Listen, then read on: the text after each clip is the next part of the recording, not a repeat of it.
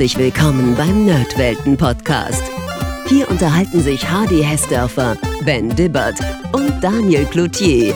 Meistens über alte Spiele, manchmal aber auch über andere nerdige Dinge. Also macht's euch bequem, spitzt die Ohren und dann viel Spaß mit der heutigen Folge. Servus, Ben. Jo, moin Hardy. Oh Ben, also vor Aufnahmen zu Spielen, die mir besonders viel bedeuten, bin ich ja immer ein bisschen extra aufgeregt, muss ich sagen. Das war früher vor Auftritten mit meiner Band schon so und auch vor Turnieren, als ich damals als kleiner Judoka angetreten bin. Allerdings ist Judo ja bekanntlich eine Kampfsportart, die auf Tritte und Schläge verzichtet, wogegen Street Fighter 2 eine ganze Menge davon hat. Ich wollte gerade sagen, was hast du denn da für einen Kinderkram praktiziert?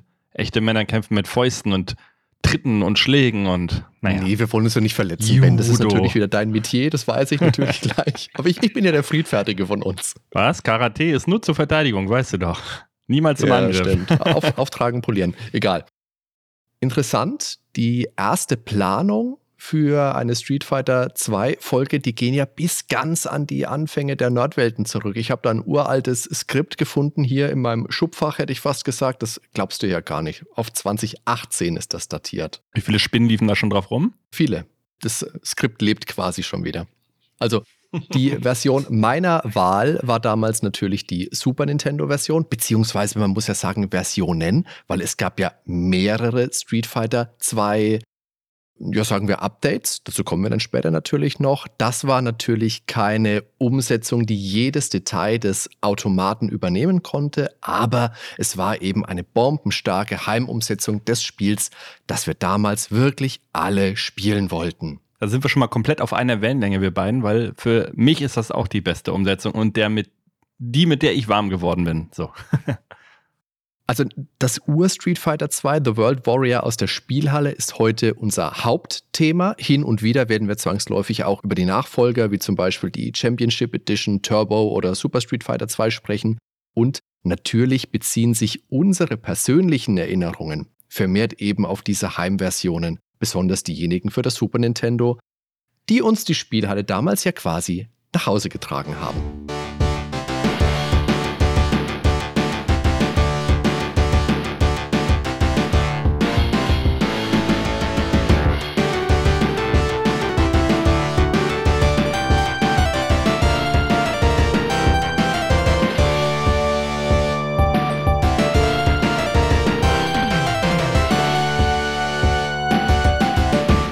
Ja, aber kommen wir nochmal zurück zum Spiel. Und zwar Street Fighter, was ist das eigentlich? Klar, ein Fighting-Spiel.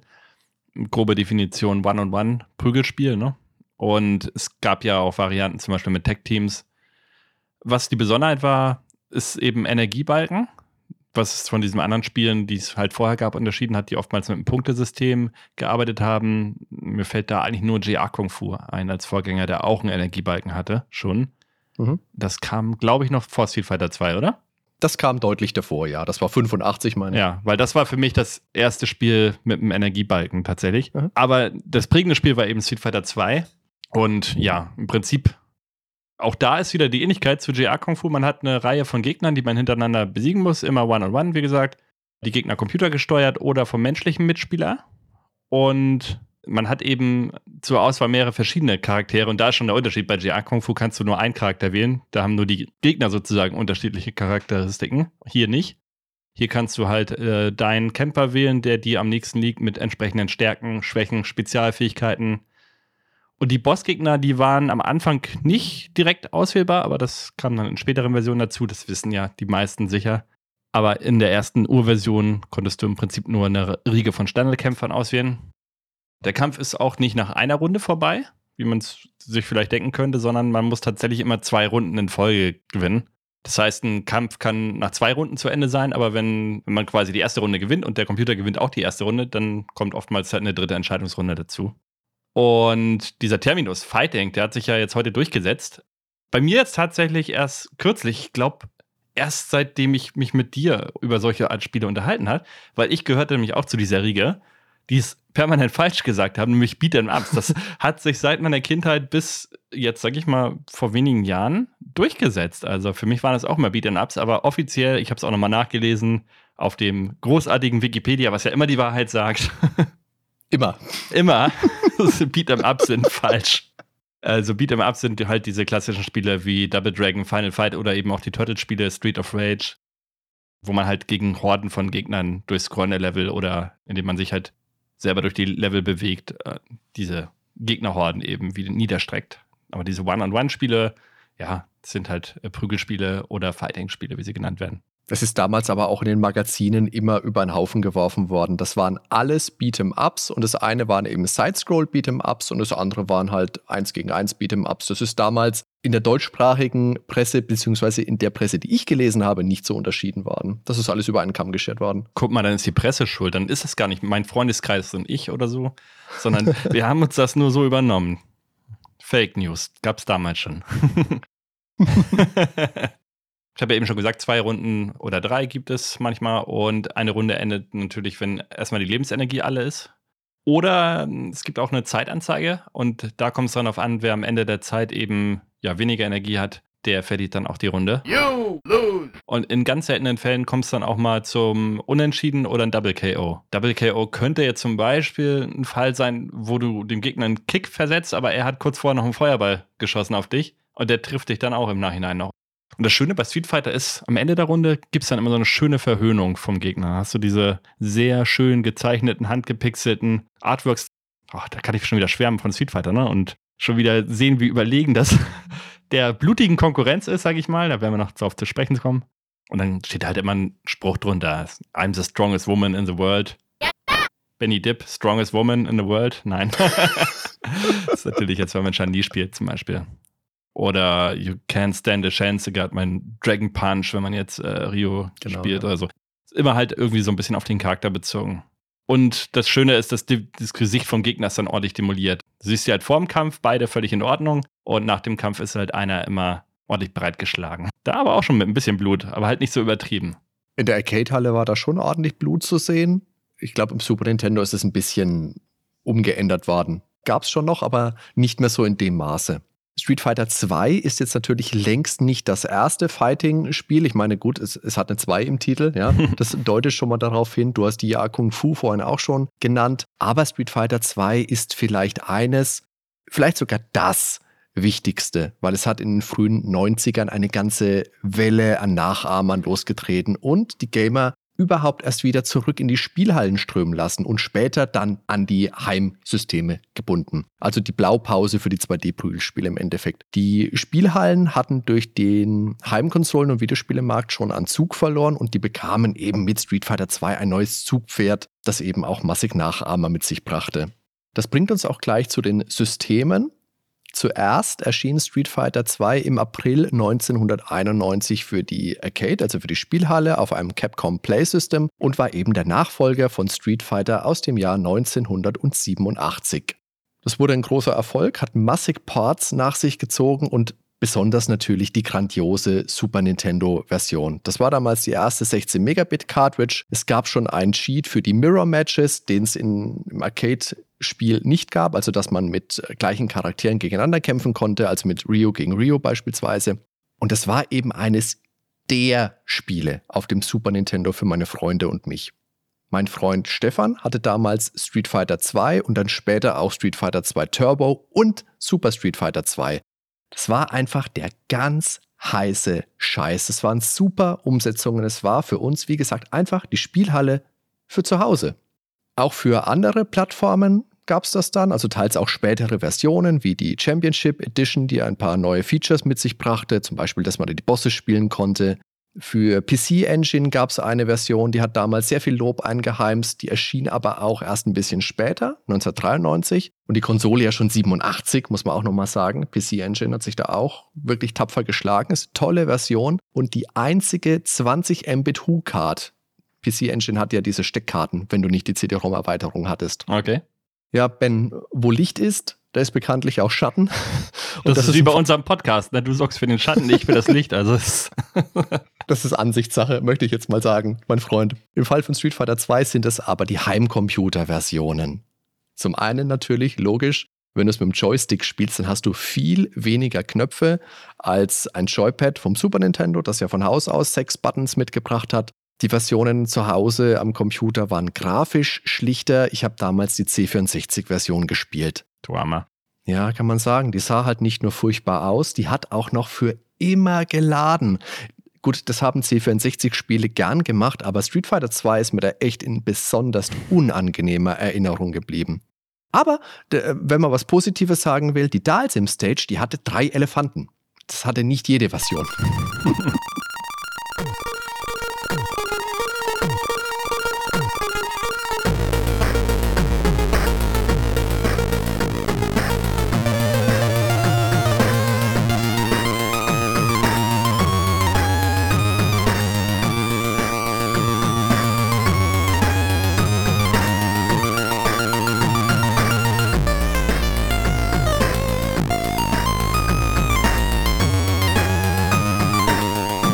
Natürlich waren auf der Rückseite der C64-Box auch ausschließlich Bilder von anderen Systemen mit viel besserer Grafik abgebildet. Das kannte man ja von früher. So hat man uns C64-Spieler ja gerne mal geködert. Sind wir schon wieder bei den Fake News?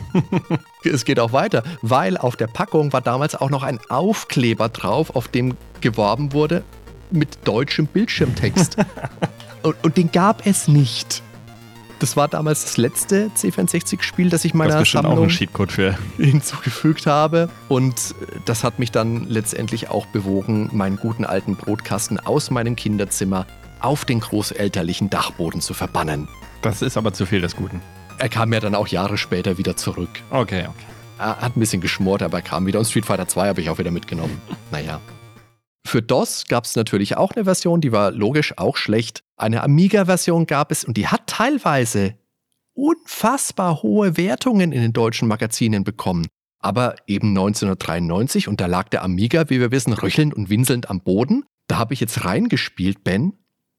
Und die 80 Prozent aus dem Amiga Joker, die gehen halt mal gar nicht klar. Kannst du halt heute auch nicht mehr spielen. Aber damals, wir hatten die Version tatsächlich. Ich weiß, ich hatte zu dem Zeitpunkt noch keinen Super Nintendo. Also so ähnlich wie mit deinem C64-Situation, aber wir waren schon eben ein System weiter, wenigstens beim Amiga. Und das war so. Glückwunsch. Ein Ersatz halt. Also man hat das gespielt und mit einem Joystick mit einem Feuerknopf ist halt auch schon schlecht, sag ich mal, dafür geeignet. Ja. Ich weiß nicht, ob es eine Tastatursteuerung hatte. Mit Tastatur hätte man es vielleicht noch ganz geschmeidig spielen können, aber es war halt längst nicht so gut wie die Konsolenversion, muss man klar sagen. Aber ich habe jetzt auch noch mal reingespielt in die Amiga-Version. Die hat ja auch im Vergleich ein unfassbar lahmes Gameplay. Ja. Also das ist wirklich. Das kann gerade wenn man Turbo geben, wahrscheinlich gespielt hat, ne? Selbst das normale Street Fighter. Guck mal, ich sag Turbo, ich sag nicht, ich sag nicht Turbo. Eigentlich heißt es der Turbo. Weil Englisch wird es halt so ausgesprochen und Street Fighter 2 aber Turbo. Ich aber ich komme darauf nicht klar. Ich zwinge mich für heute auch. Ich sage eigentlich auch immer Turbo. Wir können auch gerne Turbo sagen. Das ist halt äh, wie beim Auto. Man hat halt einen Turbo. So beim Diesel und dann ist der Turbo da und okay. also ich habe einen Turbo. Das ist wie mit Worms. ja. Also wenn wir mal die Worms-Folge machen, dann werden wir da auch noch drüber sprechen. Also zurück zu Street Fighter für den Amiga. Was ich noch sagen will. In der Playtime hat die Amiga-Version von Street Fighter 2, ich spreche sehr langsam, ihr wisst, was kommt, 88% bekommen. Das kann ich gar nicht kommentieren, so, so schlimm ist das. Naja, wenn die C64-Version wahrscheinlich schon 67 bekommen hat oder so, dann müssen die ja noch entsprechend drauflegen, ne? da sprechen wir, glaube ich, später nochmal tiefer drüber, wenn wir gegen Ende dieser Folge dann Nein. zu den zeitgenössischen Wertungen kommen. Oh ja. Ich hatte damals übrigens so eine Werbe-CD, da war ein Street Fighter 2 Hack mit drauf für den PC. Und da waren die Bogart-Brüder aus Fatal Fury spielbar. Ich glaube, statt Vega war nicht dabei und ich glaube Dalsim und äh, stattdessen Andy und Terry Bogart. Das war eine coole Version, die habe ich gern gespielt. Was war das für eine Werbe-CD, wo irgendwelche komischen illegalen Raubkopien... Naja, so Shareware-Zeug war das halt. Okay. So, ich glaube nicht, dass die die Lizenzen hatten von Capcom dafür. Naja. Oder SNK, meinst du? Doch, das war, das war das erste Crossover. Das war bestimmt, das muss so gewesen sein, Ben. Na gut. Im, im, muss, es muss. Kann nicht anders sein. Vielleicht doch. Naja, 1995 kam ja auch noch eine Gameboy-Version. Da wurden dann Dalsim, Honda und Vega eingespart, aber es ist eine Version, die durchaus viel Lob erfahren hat. Mhm. Was da ganz cool ist, müsste ich, weil da kommen wir bestimmt später nicht mehr drauf zu sprechen, die haben keine Sprites genutzt für die Technikinteressierten unter uns. Und zwar haben sie quasi ja wie Hintergrundbilder die Charaktere mit eingearbeitet. Deshalb läuft es halt so langsam, aber aus anderen Grund sind jetzt aber auch so große Charaktere möglich. Dasselbe wie bei Mortal Kombat eben auf dem Gameboy. Da haben sie dieselbe Technik genutzt. Also es läuft halt echt slow, aber dafür ist halt eine Grafik möglich, die sonst so nicht möglich war. Zumindest in den Anfangsversionen des Gameboys, also in der Anfangszeit. Na, später bei Donkey Kong Land und so, da haben sie auch beeindruckend das mit dem Gameboy noch hinbekommen. Wahrscheinlich hätte man es da noch irgendwie geschmeidiger lösen können.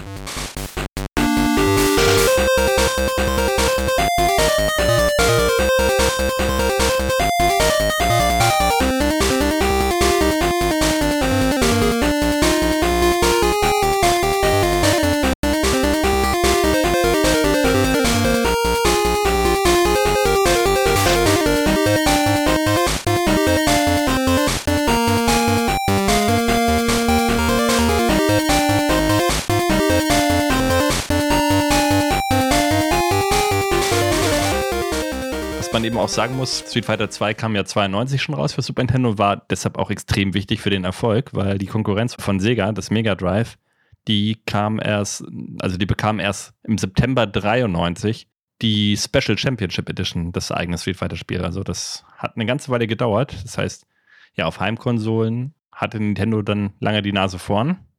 Und das Mega Drive hatte dann auch am Anfang ja immer nur diese drei Button-Pads. Es gab ja dann später mhm. entsprechend mit sechs Button-Pads, aber diese drei mhm. Buttons waren natürlich denkbar ungeeignet, weil ja, da musste man dann immer switchen, entweder nur Schläge oder nur Tritte. Das kannte ich zuvor nur von ähm, Kung Fu auf dem NES, da war es ja auch so. Aber da gab es jeweils nur einen Schlag und einen Tritt. Ja, und hier gibt es ja leicht, mittel, stark und dann muss man da halt switchen. Und das ist irgendwie, stelle ich mir sehr umständlich vor. Ich habe es nie in der Praxis probiert, weil ich habe kein Sega-System hier. Hast du das mal so gespielt?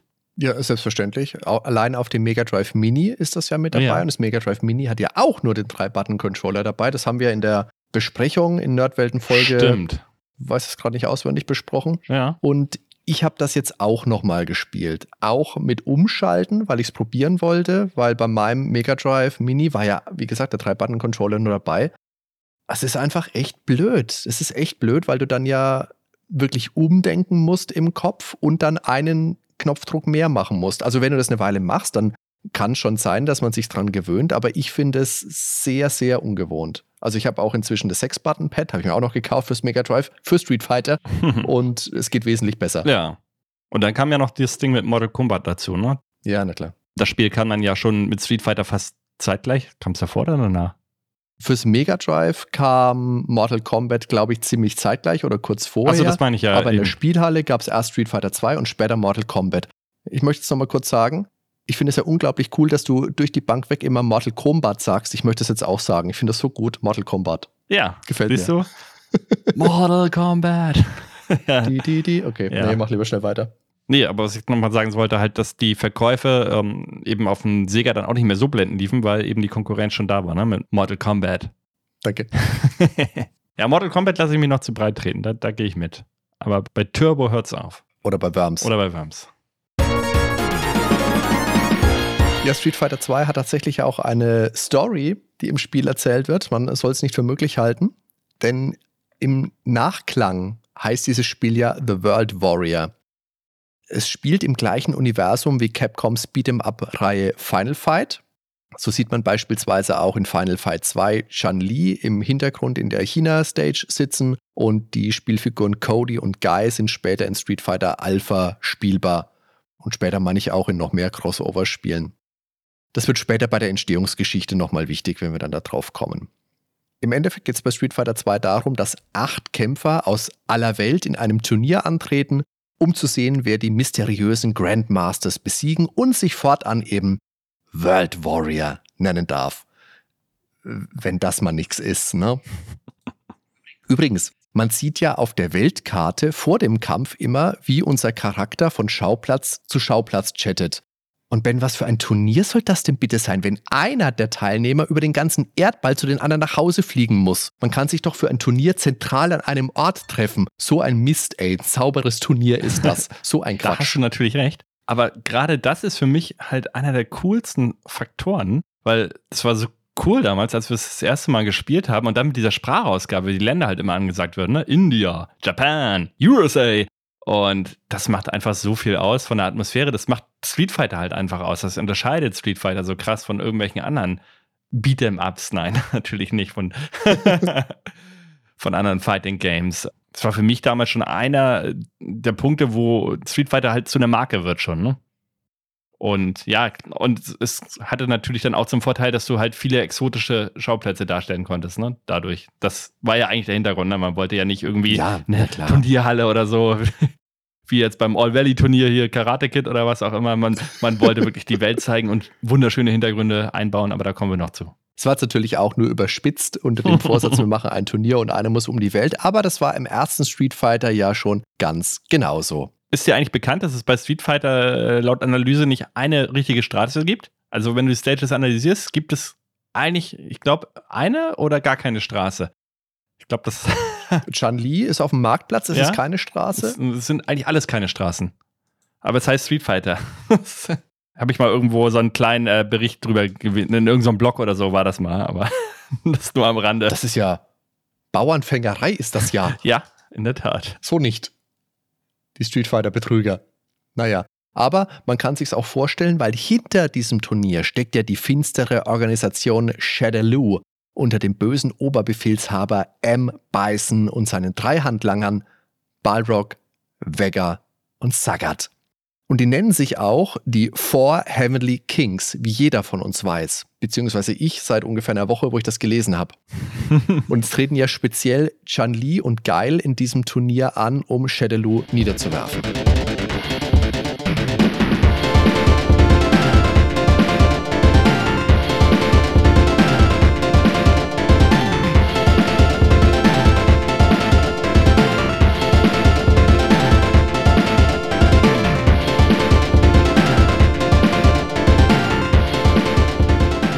Besonderheit auf jeden Fall ist ja auch von den Charakteren, um mal auf die Entstehungsgeschichte zu kommen, die wurden ganz ohne Maus gezeichnet, also komplett mit einem Keyboard, also nicht mit dem Musikkeyboard, sondern mit der Tastatur natürlich. Das wäre was gewesen. ja, auf dem Yamaha-Keyboard. so, oder habt ihr euren Rio? Nein. In der Urversion hast du ja vorhin schon mal gesagt, da gab es halt keine Mirror-Matches, also gleiche Charaktere gegeneinander, dass die antreten konnten, aber es gab einen Cheatcode in der SNES-Version. Und offiziell kann man erst ab Street Fighter 2 Championship Edition dann mit den gleichen Charakteren gegeneinander antreten oder auf dem Super Nintendo dann halt ab Street Fighter 2 Turbo. Und das war tatsächlich so, dass man beim US-Team von Capcom wollte man dieses Feature schon früher einbauen, aber in Japan sah man das halt nicht ein. Man wollte keine Mirror-Matches spielen, aber letztendlich, ja, wollten das die Spieler und ja, dann hat man es eingebaut, zähneknirschend. Ihr habt ja eure Mirror-Matches. Jetzt schweigt. Das Coole ist ja halt, dass sie dann später immer unterschiedliche Kleidung anhaben, also zum Beispiel einen dunklen und einen hellen Gi. Das Problem ist, dass ich mir dann nie merken kann, auf welchem Knopf ich die Originalkostüme auswählen kann, die Originalfarben. Und dann habe ich immer welche, die ich nicht haben will. Ich glaube, Das ärgert mich dann musst immer. den ganz normalen Schlagknopf drücken und nicht den äh, R-Knopf oder so zum Starkschlagen. Ja, ja, genau. Ja, ja. Jetzt haben die Charaktere in Street Fighter unterschiedliche Nationalitäten, sind im Endeffekt, ja, kann man sagen, denke ich, überzeichnete Stereotypen. Also wir haben den Kabuki Sumoka, wir haben den Karateka, wir haben den, den US-Soldaten, wir haben den Yogi und so weiter. Und ich persönlich, Ben, ich hätte mir damals ja immer so gerne einen deutschen Charakter gespielt. Aber auf der anderen Seite, man soll ja immer vorsichtig mit dem sein, was man sich wünscht. In anderen Spielen hat man gesehen, wie das dann aussieht. Im Neo Geo Prügler World Heroes gab es dann eine deutsche Figur mit dem klangvollen Namen Brocken. Und Brocken war so eine Art Nazi-Roboter. Also wie gesagt, das ist wie eine Folge Twilight Zone. Gib acht, was du dir wünschst. Also dann lieber nicht. Und bei uns kann es ja auch sein, dass der überzeichnete Stereotyp auch der Lederhosen tragende, biertrinkende Bayer mit Zeppelhut geworden wäre. Also der kommt dann mehr nach dir, quasi. Ja, eins zu eins, das wäre ich. Kann ja auch so ein, so ein Nordmann sein, so ein, Norde, so, so ein nordischer Seemann, sag ich mal, ne? Der haut, Ja, der, ja, mit so einem haut, gelben Gummiregenmantel und einem Schifferklavier. äh, ja. Und der Pfeife. Ben, und, und, und der Pfeife, Popeye-mäßig, genau. Ja, aber diese Klischees oder Stereotypen, die du angesprochen hast, die sind eigentlich auch ganz cool in dem Sinne, weil man dadurch dann natürlich auch jeweils die eigenen ja, Kampfstile einbauen konnte. Und man das halt auch äh, ja mit dem jeweiligen Land vielleicht verbinden kann. Also wenn hast halt eben dann den japanischen Sumo-Ringer zum Beispiel oder den Karatekämpfer und dementsprechend dann halt irgendwann die, die entsprechenden Spezialattacken. Im Prinzip war da ja für jeden was dabei und nicht alle Spieldesigner waren an allen Figuren beteiligt. Dadurch entstand eben auch ein Zugehörigkeitsgefühl. Das heißt, jeder wollte seinen Charakter möglichst toll, möglichst besonders machen. Deswegen dreht sich Jaya zum Beispiel auch bei seinem harten Tritt, also setzt man in der Luft, weil das sieht einfach besonders aus. Oder Dalsim kann seine Extremitäten ins Unermessliche strecken. Ja, und im Prinzip wurde da eigentlich alles von der Führungsriege relativ großzügig durchgewunken. Das war halt schnell klar, dass man sich hier nicht ein realistisches Karate-Turnier mit Regeln etc. abbilden wollte. Es war halt überzeichnet, aber nicht zu sehr überzeichnet. Weil es war schon größtenteils in der realen Welt verankert. Allerdings gab es eben auch Blanka, das Urwaldmonster. Man konnte Feuerbälle schießen. Ja, wie gesagt, die angesprochenen Verlängerungen der Gliedmaßen. Aber eben nicht Vampire oder zeitreisende Kreuzritter oder der Ritter aus dem All. Ähm, oder Steinzeitmenschen oder sonst irgendwas. Also es war schon mehr in der realen Welt, aber mit ein bisschen äh, over the top schon angesiedelt, sag ich mal. Wobei natürlich Vampire, Steinzeitmenschen, das haben ja dann die Nachahmer gern gemacht, um sie noch weiter abzuheben. die Figuren haben dann alle noch eigene Biografien bekommen und die Namen an diesem Turnier mit einem Grundteil. Und jeder hatte einen eigenen kleinen Abspann zur Belohnung, wenn man das Spiel durchgespielt hatte. Geil wird mit seiner Familie wieder vereint. Rio, der einsame Karateka, der einsame Wolf, der zieht zur nächsten Herausforderung weiter, ist bei der Preisverleihung schon gar nicht mehr da. Und äh, Sengiv tanzt Kasachok mit Michael Gorbatschow. Und Blanka trifft seine Mutti wieder. Oh. Aber ganz oft fließen ja auch die Tränen. Das ist ja immer sehr sentimental mit dieser Musik unterlegt. Ich finde die richtig schön gemacht, die Abspäne. Auch wenn Rio da auf den äh, Wasserfall so zugeht oder irgendwas. Ah, nee, er macht einen Dragon Punch im Wasserfall. Im Wasserfall. Das ist auch so cool. Dann geht er diese Straße lang als einsamer Lone Ranger. So. Aber wenn wir doch jetzt gerade dabei sind, dann lass uns doch die Hauptcharaktere von Street Fighter 2, also die acht spielbaren Figuren, einfach mal durchsprechen. Wir fangen natürlich an mit Rio, das ist der Held aus Street Fighter 1. Dort ist er noch rothaarig, hier hat er jetzt dunkles Haar bekommen. Der klassische Posterboy der Reihe. Die Figur, die angewählt ist, wenn man das Spiel startet. Und wenn man einfach den Startknopf drücken würde, würde man immer als Rio spielen. Also ich denke, man kann davon ausgehen, das wird die meistgewählte Figur sein in Street Fighter. Für Neulinge, weil es einfach am naheliegendsten ist, mit ihm zu spielen. Er ist inspiriert durch den Manga Karate Master aus den 1970ern. Er hat ein schlichtes, effektives und ich finde auch sehr ansprechendes Design. Ein schlichter weißer Karate-Gi, ein knallrotes Stirnband, entschlossener Blick. Er hat die klassischen Street Fighter Moves, nämlich den Hadouken und den Shoryuken ist der traditionelle japanische Kämpfer, ist ein bisschen abgewandelt worden im Vergleich zu Street Fighter 1. Da hat er noch so, ein, so eine Stehweise wie beim Vollkontakt-Karate und in Street Fighter 2 dann eher wie Bruce Lee in Der Mann mit der Todeskralle. Also eine der allerbekanntesten Videospielfiguren, denke ich, kann man sagen. Ja, und auch einer meiner Lieblinge tatsächlich. Ähnlich wie äh, Rios bester Freund und Rivale und das natürlich Ken die Spaghetti-Locke oder nicht Locke, die, das Spaghetti-Haar, so haben wir ihn mal genannt. Das sieht halt aus, als wenn er eine Packung Pasta auf seine Haaren runterläuft. die beiden haben. Die Spaghetti-Locke. Irgendjemand will ich jetzt so nennen. Oh Mann. Wo ist der Dan, wenn man ihn braucht? Wo ist der Dan, wenn man ihn braucht, genau. Die ja, die beiden haben halt seit ihrer Kindheit zusammen trainiert, aber da kommen wir auch nochmal später zu. Da gibt es ein paar sehr schöne ähm, Animes drüber, sage ich mal. Und er ist Amerikaner, blond, hat einen roten G in dem Fall, keinen weißen. Und das Coole ist, der ist sogar schon im ersten Street Fighter, was halt nicht so ein gutes Spiel ist, aber er ist halt schon dabei. Und zwar, wenn man zu zweit gegeneinander spielt. Und er hat aber prinzipiell wirklich die gleichen Attacken wie Rio. Und das ist so ein bisschen so die Alternative zum Mirror Match, weil das gab es halt damals immer schon in den klassischen Kämpfen. Ne? Also Street Fighter 1, Street Fighter 2, du konntest immer Rio gegen Ken quasi spielen. Und die sollten ja vom Prinzip dann auch ziemlich gleich sein. Und das fand ich ganz interessant, weil in verschiedenen Magazinen und auch Guides wurden ja die Charaktere gerne verglichen und in Eigenschaftswerte aufgeteilt. Aber da gab es in den Quellen auch Unterschiede. Also es gab ein Special in der Videogames 1192 zur Super Nintendo-Version von Street Fighter. Und laut der war da der Hurricane Kick von Ken schon schneller Ken hat in den Werten Stärke, Ausdauer, Schnelligkeit, Beweglichkeit und Reichweite je eine 7 von 10. Und bei Rio ist Schnelligkeit nur mit einer 6 versehen, sonst auch überall eine 7.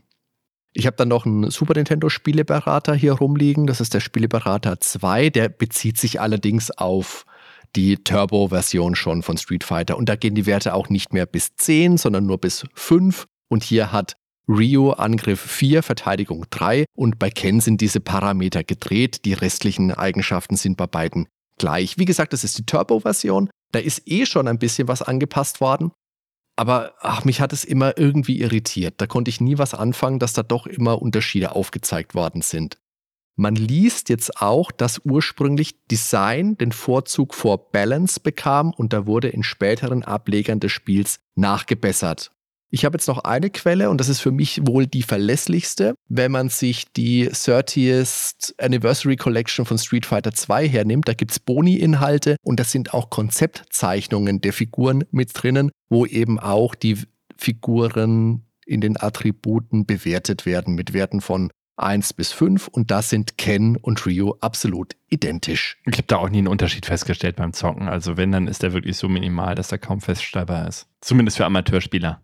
Ja, genau. Also das mit der Geschwindigkeit habe ich jetzt tatsächlich in der Recherche auch noch ein paar Mal gelesen, aber das wäre so verschwindend, dass es eigentlich weniger ins Gewicht fällt. Aber das ist vielleicht doch eher was für die Profis unter euch Zuhörern. Also wenn ihr da die Unterschiede genauer feststellen konntet, dann lasst uns das gerne wissen. Ben, wo kann man uns das denn alles wissen lassen? Ja, wo kann man uns das alles wissen lassen? Bei Twitter, bei Facebook, in unserem Discord-Channel sehr gerne und natürlich auf unserer wunderschön gestalteten Homepage in den Kommentaren. Überhaupt, da müssen viel mehr Kommentare rein. Die sieht immer so traurig aus. Sie, sie, eigentlich, eigentlich ist sie wunderbar, aber sie lächzt immer nach Kommentaren unserer Homepage. Da wird man es freuen, ja. Es gab ja damals auch schon Gerüchte um einen geheimen Charakter namens Shenlong. Und der basiert auf dieser Postkampfquote von Rio, die du vorhin schon mal so halber zitiert hast, nämlich die Super Nintendo-Version. Mhm. Im Arcade-Automaten war es aber You must defeat Shenlong to stand a chance. Und das ist wohl einfach falsch übersetzt worden. Weil eigentlich sollte das eher sowas heißen in die Richtung wie If you cannot overcome the rising dragon fist, you cannot win. Tja. In der Super Nintendo-Version hast du vorhin schon mal gesagt, sag es gerne nochmal, heißt es nämlich You must defeat my Dragon Punch to stand a chance. Genau. Und die Electronic Gaming Monthly hatte dann in Ausgabe 21 behauptet, Shenlong sei eben ein geheimer Boss, den man nur unter ganz besonderen Bedingungen erreichen würde. Und dies haben es wirklich in sich. Man muss als Ryu spielen. Man darf dabei niemals Schaden nehmen. Wenn man dann beim letzten Boss bei M. Bison angekommen ist, dann muss man zehn Runden am Stück unentschieden spielen, ohne dass jemals einer der beiden Kontrahenten getroffen wird. Seufz. Nebenbei unter diesem ganzzeitig abgedruckten Code rief die Zeitschrift damals zu einem April Fools Contest auf. das wurde weltweit aufgenommen und teilweise eben auch für voll genommen. Jetzt muss man dazu aber sagen, die Ausgabe 21 der Electronic Gaming Monthly war eine April-Ausgabe. Und die haben wirklich gern solche Gags gemacht. Ich frage mich, ob das jemand jemand geschafft hatte. Das letzte, zumindest der letzte Punkt sieht für mich so aus, als wenn man ihn nicht schaffen könnte. Du meinst, ob das wirklich jemand so durchgezogen hat und dann, oh, das, ja. Und ich wüsste nicht, wie man das vermeiden sollte, komplett getroffen zu werden. Selbst wenn man abwehrt, ist es ja schon ein Treffer. Ja, vor allem dann zehn Runden unentschieden. Du würdest nicht mal eine das Runde ja unentschieden spielen. Ja. ja. Gut, unentschieden muss ja einfach nur einer, also darf halt keiner einen Treffer kassieren, ne? Ist ja automatisch unentschieden, ja. ja. Mit Akuma gab es dann in Super Street Fighter 2 Turbo dann wirklich einen Secret Boss und später mit Goken sogar noch einen weiteren. Interessant ist auch, im Videogames-Test der Super Nintendo-Version von Street Fighter 2 hat Winnie Foster in seinem Fazit darauf hingewiesen, dass Shenlong nur ein Aprilscherz sei. Das war die Ausgabe 892. Und Shenlong heißt natürlich, wir wissen es ja heute, Ben, der Drache aus Dragon Ball. Richtig. Aber das war einfach noch in der Zeit lange bevor das bei uns im Fernsehen lief. Ja, und äh, du hast es ja eben gesagt, Akuma gab es in Super Street Fighter 2 Turbo. Und nicht, dass ihr euch verwirren lässt, weil ich habe halt gedacht, das ist Street Fighter 2 Turbo, aber das Super Street Fighter 2 Turbo ist ja gar kein Super Nintendo-Spiel. Genau. Das heißt, äh, auf dem Super Nintendo gibt es diesen Charakter halt erst ab. Wo gibt's den eigentlich? Super Nintendo gar nicht. Warte mal, doch, aber bei es kam doch später die Version von Street Fighter 2 Alpha. Und da war er doch dabei, oder nicht? Ah, das kann sein, stimmt. Street Fighter 2 Alpha 2 war es aber, meine ich, gab es für Super Nintendo auch noch, ja. Das war ja eins der letzten Super Nintendo-Spiele, genau. Hat halt nur extreme Ladezeiten, aber sonst sehr beeindruckend, also was die Optik angeht. Die Musik gefällt mir beim Original immer noch besser.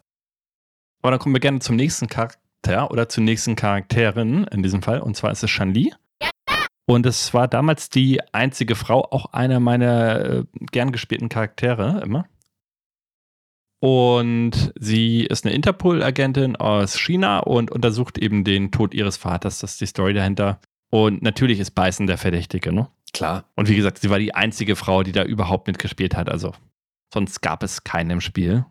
Und der Producer Yoshiki Okamoto wollte, dass sie weniger Lebensenergie als ihre männlichen Kontrahenten hat, weil eben seiner Meinung nach ihr Frauen nicht so stark sein. Aber der Lead-Designer Akira Nishitani war halt dagegen und das war letztendlich auch gut so, weil, ja, ich glaube, das hätte dem Gameplay auch geschadet. Das ist so eine Scheißidee, das gibt's ja gar nicht. Das ist ja unfassbar blöd.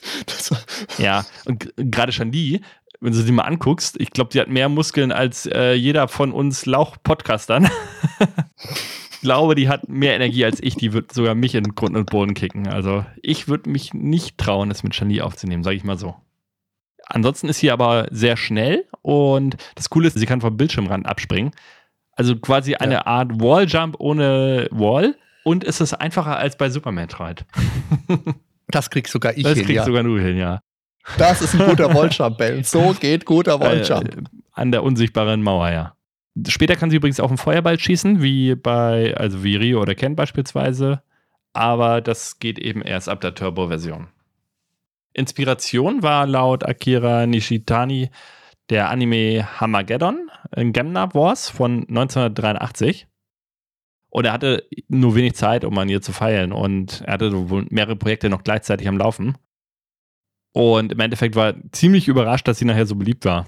Und er hat mal im Interview erzählt, dass er im Prinzip ja fünf Wochen nur nebenher an ihr gearbeitet hat. Und zum Beispiel hat er noch ein Poster für Magic Sword, ein anderes Capcom-Spiel gemacht und nebenbei war er dann auch noch in der Weiterbildung. Letztendlich war das auch ein wichtiger Schritt dann äh, für weibliche Charaktere in Videospielen, dass die halt auch Hauptrollen bekommen, neben Samus Aran. Allerdings ist ihr Design eben noch klar auf sexy getrimmt und Shanli ist Mandarin für Schönheit des Frühlings. Allerdings, ja, ist schon recht muskulös. Also sie ist jetzt nicht hilflos irgendwie dargestellt oder so. Sieht schon so aus, als wenn sie sich wehren könnte. Ja, das auf jeden Fall. Aber es wurde natürlich klar mit sexuellen Reizen gearbeitet. Also ich kann mich da an einen Artikel aus einer Videospielzeitschrift erinnern, wo explizit ihr Sprite bei einem Spinning Bird Kick und dann eben auch auf dem Boden liegen gezeigt wurde und dass man da eben ihre Unterwäsche sehen konnte oder dass sie immer viel Hintern gezeigt hat beim, beim Treten. Also stark, ja, mithalten, ja, aber eben noch äh, für den Preis, dass sie eben auch hauptsächlich was für die männlichen Spieler für die Augen auch sein sollte. Heute ist Chun-Li natürlich eine der beliebtesten Figuren mit aus dem Street Fighter Universum und ist auch generell eine Figur, mit der ich gerne gespielt habe. Keine, die ich gut spielen kann, aber eine, die schnell ist, die Spaß macht zu spielen. Im Gegensatz, zumindest für mein Spielverhältnis, zu E. Honda. Das ist der Sumoka aus Japan. E steht natürlich für Edmund oder für Edmondo in der japanischen Version. Der ist stark, dafür langsam. Der kann diesen Super Headbutt Sprung, kann diesen 100 Hand Slap. Er hat die Kabuki Bemalung.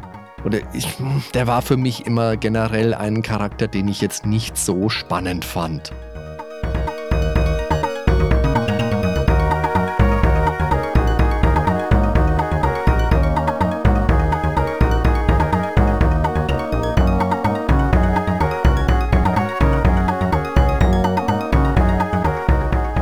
Und außerdem, ja, ich komme sowieso nur mit den Halbkreischarakteren klar. Es gibt ja, ähm, können wir an dieser Stelle einmal kurz anmerken, es gibt ja im Prinzip bei Street Fighter zwei Arten von Charakteren. Es gibt welche mit Kreisbewegung, also Viertel- oder Halbkreis oder manchmal auch einen ganzen Kreis.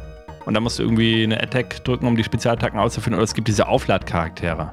Mhm. Und da musst du dann irgendwie zwei Sekunden in eine Richtung und dann in die Gegenrichtung und dann einen Knopf drücken.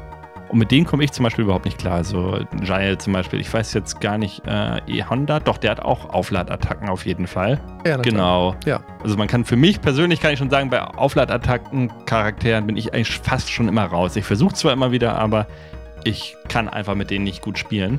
Das Coole ist, wenn man halt eine Art von Charakter beherrscht, dann beherrscht man die anderen fast automatisch immer mit. Also man muss im Prinzip nur mhm. zwei Arten wirklich beherrschen oder eine von den beiden halt. Ja, und jetzt hatte ich eben Giles schon angesprochen und er ist eben der Air Force Major mit der geilen Frisur. Hatten wir da auch einen Namen als Kinder? Ich weiß das gar nicht. Nee, ich glaube nicht. so, die war schon immer der Hammer. Aber das ist doch viel eher die ungekochte Spaghetti auf dem Kopf. Ja, aber Spaghetti fällt ja runter. Also zumindest gekochte Spaghetti. Ja, wenn sie gekocht ist. Ja, gut, er ist dann die äh, al dente Version. So, einigen wir uns. das wird hier alles sehr kulinarisch heute in unserer Folge. Das, das wussten wir noch nicht, als wir die Folge gestartet haben. Das, das sind so diese Sachen, die ergeben sich spontan. Ansonsten haben wir ja schon seinen coolen Kick angesprochen. Ja, und er beherrscht eben den tadellosen German Suplex.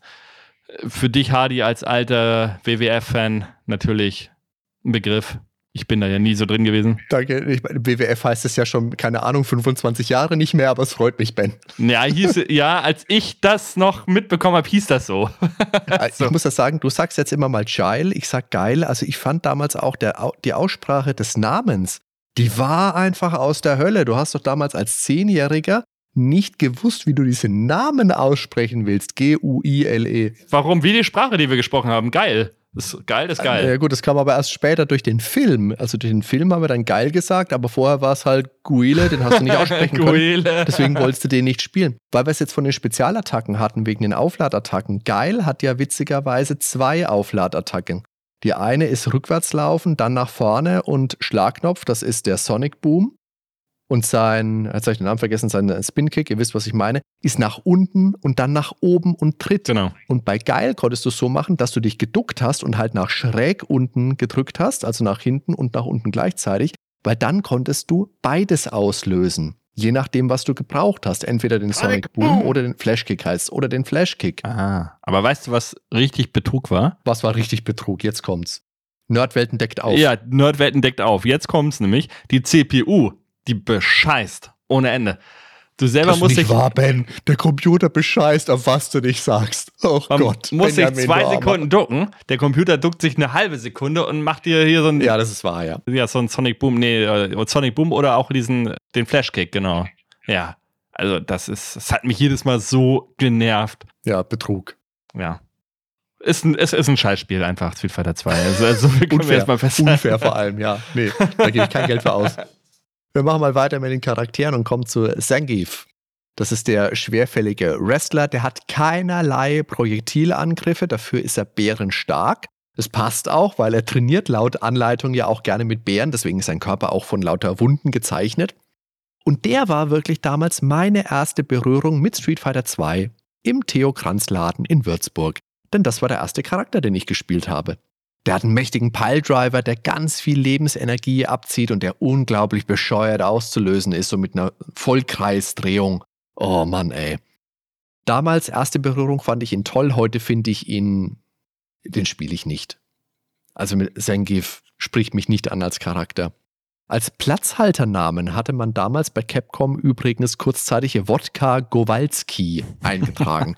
das war natürlich ein Gag, das war nie irgendwie geplant, das ordentlich durchzuziehen, aber das wäre genauso gut, wie wenn man einen deutschen Charakter Bier Müller nennen würde. Richtig, ja. Ja, manche Sachen waren ein bisschen drüber damals. aber es ist ein unglaublich starker Charakter, wenn man mit ihm halt gut spielen kann. Ich kann es nicht. So viel können wir schon mal vorwegnehmen. Aber es ist halt cool, dass es so einen Nahkampfkämpfer gibt, der eben auch auf Würfe spezialisiert ist, insbesondere und da halt auch wirklich massiv Schaden machen kann, wenn er dich erwischt. Dafür ist er ja halt schwerfällig, ja. ne? Also er wirklich, er ist lahm ohne Ende. Kommen wir zu Dalsim. Und zwar ist das der indische Yogi. Oh, Dalsim. Hat, haben wir vorhin schon gesagt, die langen Gliedmaßen. Also er kann seine Beine und seine Arme auf mehrere Meter, mindestens zwei, drei Meter langstrecken hat dadurch enorme Range, aber ist halt auch schwach, was die Tritte angeht. Ist dann auch angreifbar in dem Moment, äh, wo er diese Langtritte macht. Also die Verteidigung ist dann offen. Ich kann mit ihm auch nicht umgehen. So viel kann ich schon mal sagen. Aber ich glaube, er ist so gar nicht so schlecht. Und er kann aber auch zum Beispiel Feuer spucken. Also einmal entweder ein Feuerball oder direkt vor sich, also Yoga Flame und Yoga Fire. Yoga Flame. Das ist auch eigentlich im Prinzip ist es alles Kult. Jedes einzelne Sprachsample. Das sind so viele Erinnerungen hängen da dran. Aber du fandst sie nicht so geil, ne? Ich fand Dalsim immer total lame, weil mich der Charakter nicht angesprochen hat. Der sah halt irgendwie aus wie so ein wilder Voodoo-Priester, weil er noch diese Totenkopfkette umhängen hat. Oh, und dann diese langen Arme und Beine, der war mir schon zu sehr drüber. Also Blanca, der dann gleich noch kommt, der war noch gerade so in Ordnung, aber Dalsim, da hat es mich verlassen. Ja. Den fand ich von all den Charakteren am, am abschreckendsten, hätte ich fast gesagt. Den habe ich ganz selten nur gespielt. Wir haben den indirekt gefeiert als Kinder. Also zumindest haben wir den immer nachgemacht, aber jetzt, jetzt wird es richtig bescheuert. Oh Gott. Ja, komm, wie alt waren wir? W wann kam das Spiel raus? 91 Spielhalle, 92 Super Nintendo. So, da war ich neun. Also das heißt, wir waren neun oder zehn Jahre alt, waren halt noch total kindisch und hatten halt unsere eigene Sprache irgendwie auch, also so ganz bescheuert. Da haben wir unsere Eltern mit in den Wahnsinn getrieben. Da haben wir immer, ähm, für Ja haben wir U-Gan gesagt und für Nein haben wir U-Dong gesagt. Also, und dann haben wir halt auch immer U-Yoga-Arm gesagt und haben dann so getan, als wenn wir unseren Arm strecken und haben uns dabei so gegenseitig so ein bisschen also aus ich kann Spaß dir sagen, gekloppt. was meine Mutter mit dir gemacht hätte, Freund. Das sind halt Erinnerungen, die kriegst du nie wieder aus deinem Kopf. Okay. Gut. So viel zum persönlichen Bezug zu Dalsem, aber spielen konnte ich mit ihm trotzdem nie, aber irgendwie, Bin schockiert. ja, fanden wir den witzig als Kind und haben versucht, den nachzumachen und haben unsere Gliedmaßen versucht so zu strecken. Hat nicht geklappt. Aber dann gibt es ja noch das schöne brasilianische Urwaldmonster Blanca. Ah, die Story im Film ist einfach herrlich dazu, oder?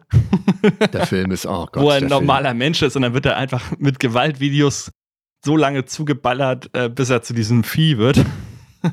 ist wie bei Clockwork Orange, das ist voll tiefgründig und so. ja, genau. Nicht. Ja, er ist halt grün mit orangenem Haar und er fällt so ein bisschen aus der Reihe, auf jeden Fall, was die Optik angeht. Und das Biest. Und ja, leichte Hulk-Vibes auf jeden Fall. Kann man nicht anders sagen. Ja, stimmt. Hulk Smash. Und erinnert aber auch natürlich an Tarzan, ne? Klar. Im Dschungel aufgewachsen unter Wilden. Und eigentlich heißt er Jimmy.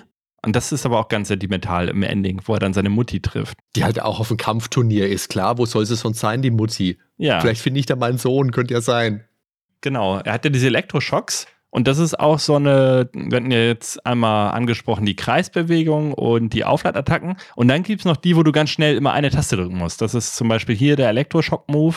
Oder bei Shanli ist es dann eben der Kick, der Flash, nee, Flashkick heißt nicht, aber Blitzkick, also wo sie dann, ähm, Blitzkick, Bob. wo sie dann ganz schnell immer kickt.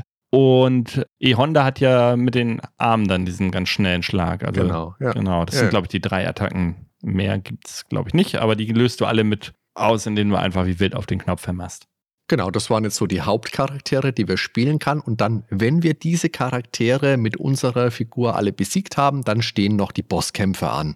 Und das sind vier Stück. Zuerst der Boxer Balrog, dann der Stierkampf Masken Ninja Dingens Vega, der Mai Tai Kämpfer Sagat, der auch gleichzeitig der Boss aus Street Fighter 1 ist, den Ryo mit seinem Shoryuken besiegt und damit diese große Brustnarbe zugefügt hat und dann ganz am Ende der rotgewamste Diktator M. Bison, zu dem ich früher übrigens immer Mr. Bison gesagt habe. Ich glaube, wir haben auch Bison gesagt. Auch Mr. Und äh, wahrscheinlich, irgendwie, jetzt wo du das sagst, ich habe das auch mit Mister übersetzt. Über die ganzen Namenswirrungen um die Bosse sprechen wir dann natürlich auch noch. Wir haben jetzt schon gesagt, wenn wir den letzten Boss besiegt haben, dann gibt es einen individuellen Abspann. Klar, ich meine, heute fragt man sich natürlich bei acht spielbaren Charakteren, ob das wirklich ernsthaft alles sein will. Aber damals war das eine echt ordentliche Auswahl und jeder hat sich eben anders angefühlt. Minus Rio und Ken, okay. In Rankings ist ja tatsächlich oft geil ganz oben angesiedelt und Dalsim häufig recht dicht hinten dran. Also Balancing, haben wir schon gesagt, war nicht die erste Priorität, die war klar das Design, aber immerhin gab es hier schon eine Menge Charaktere zur Auswahl. Und Balancing wurde gewiss auch wegen Street Fighter 2 dann überhaupt erst so ein Schlagwort. Was war denn dein Lieblingscharakter? Ja, habe ich ja vorhin schon erwähnt. Also äh, Rio und Ken sind meine beiden Lieblinge. Und ansonsten Shanli spiele ich auch schon nochmal ganz gerne. Und dann, ja, im Prinzip Charaktere, die sich eh nicht spielen, aber das ist dann erst ab Street Fighter 4, was ich halt sehr ausgiebig Mhm. gespielt habe. Bei mir ist es auch, ich spiele gerne Rio und Ken und ich habe immer mal wieder versucht, in geil, kann man, ich wollte jetzt sagen, in geil reinzukommen, klingt komisch, oder? Ich wollte immer mal versuchen, mit geil zu spielen, weil ich oft gelesen habe, er ist in Street Fighter 2, im Ur Street Fighter 2, die beste Figur. Komme ich nicht mit klar. mag die beste Figur sein, wenn du nicht spielen kannst, so wie ich, dann siehst du trotzdem keinen Blumentopf.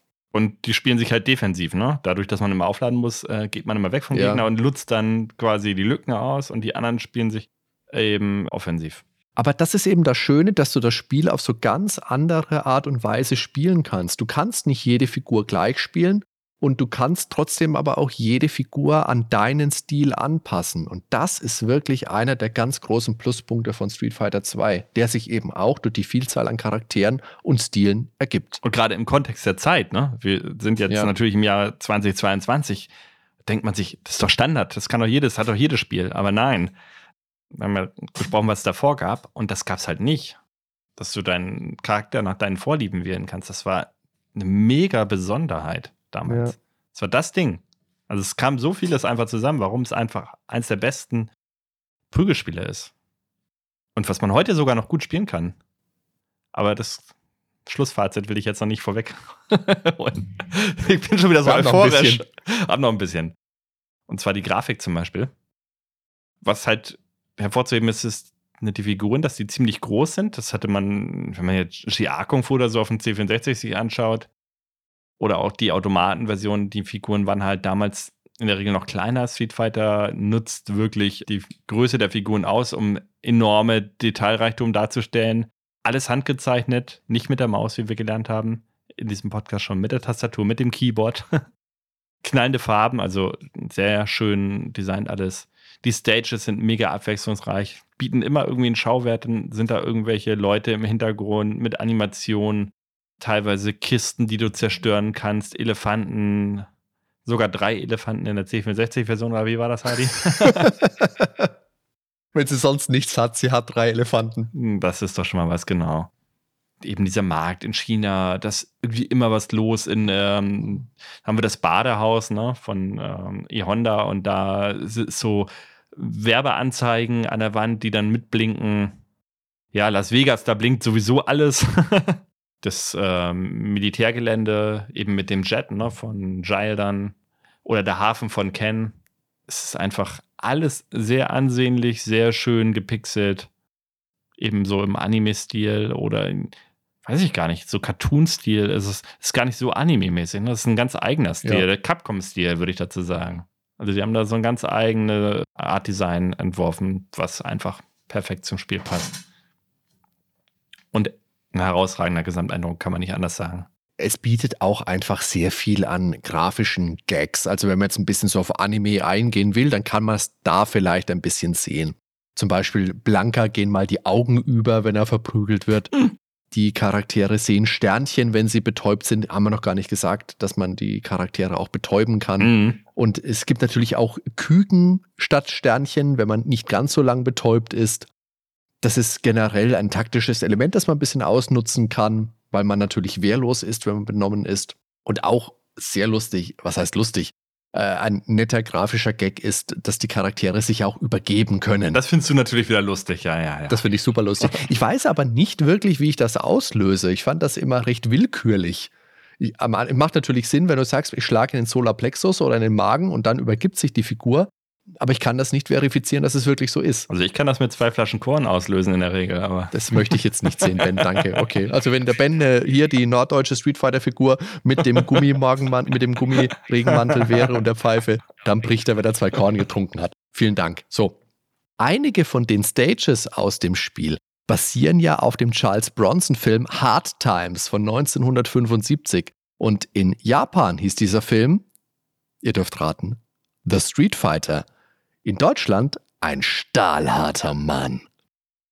Und die Stages, die da besonders ins Auge stechen, sind natürlich die Ken Stage, die am Dock am Hafen spielt. Und das schaut eigentlich eins zu eins aus wie in diesem Film. Da ist nahezu dasselbe Schiff, auch in den Farbtönen und die Leute, die an der Reling oben drauf stehen. Das sieht wirklich so aus. Auch dieser Autoreifen, der als Fender dient, kann man nahezu so übernehmen. Einen, eine Fabrikszene gibt es dann noch mit Maschendraht und auch Stahl. Das erinnert an die Sangief Stage. Also da hat man sich offenkundig orientiert. ja, was soll ich sagen? Ich habe jetzt echt Bock, den Film auch zu sehen. Ich kenne den nicht. Charles Bronson 1975, warum nicht? Einfach für, den, für die Street Fighter-Referenz muss ich mir den, glaube ich, mal rein zwiebeln demnächst. wir hatten ja vorhin über die Charaktere gesprochen, dass sie da im Prinzip ziemlich frei waren. Und das waren eben auch die Vorgaben für die Hintergründe, ne? Genauso. Da gab es auch wenig Vorgaben. Zum Beispiel hatten wir eben schon kurz dieses japanische Badehaus angesprochen.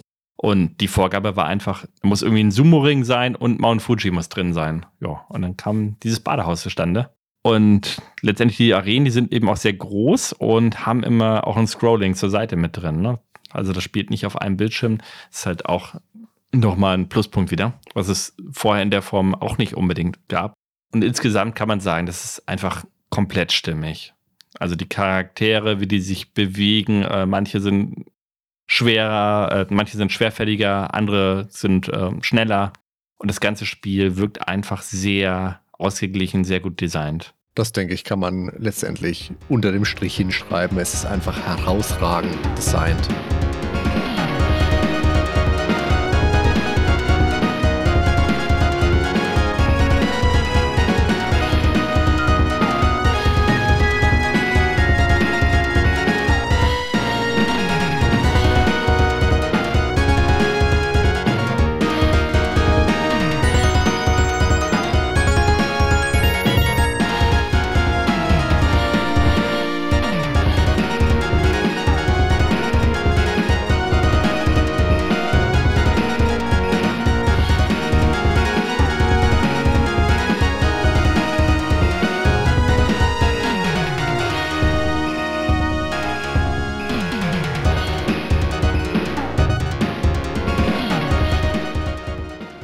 Schauen wir uns mal kurz den Spielablauf an. Wir haben gesagt, wir fangen an, wir suchen uns eine Figur aus, die fliegt dann auf der Weltkarte von Land zu Land, um sich zu kloppen.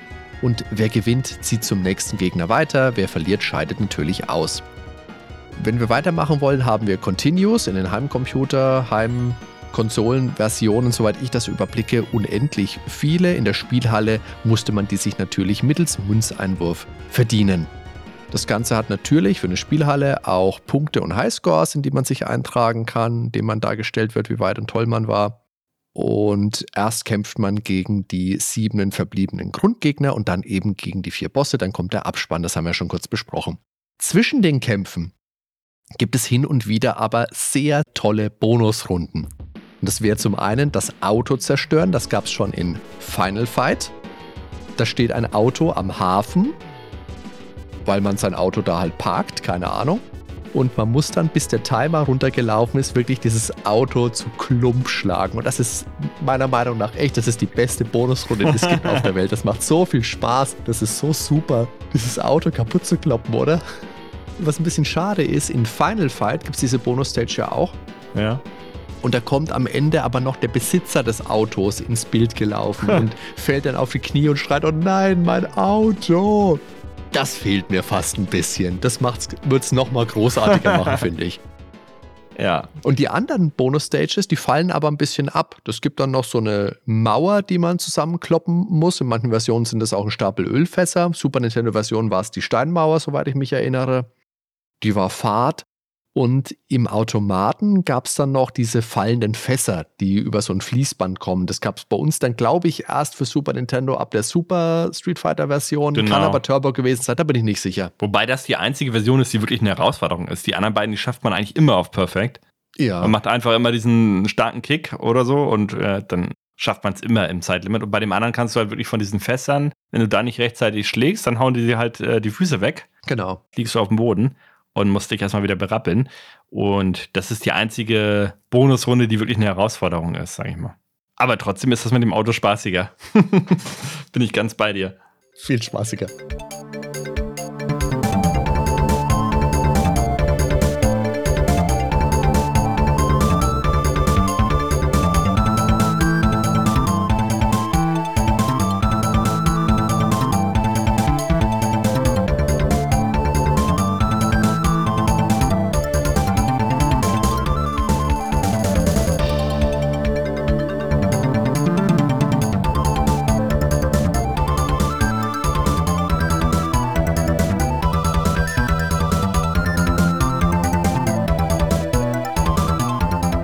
Ansonsten wurde neben der Steuerung halt auch noch äh, von Street Fighter 1 auf Street Fighter 2 natürlich die Grafik verbessert.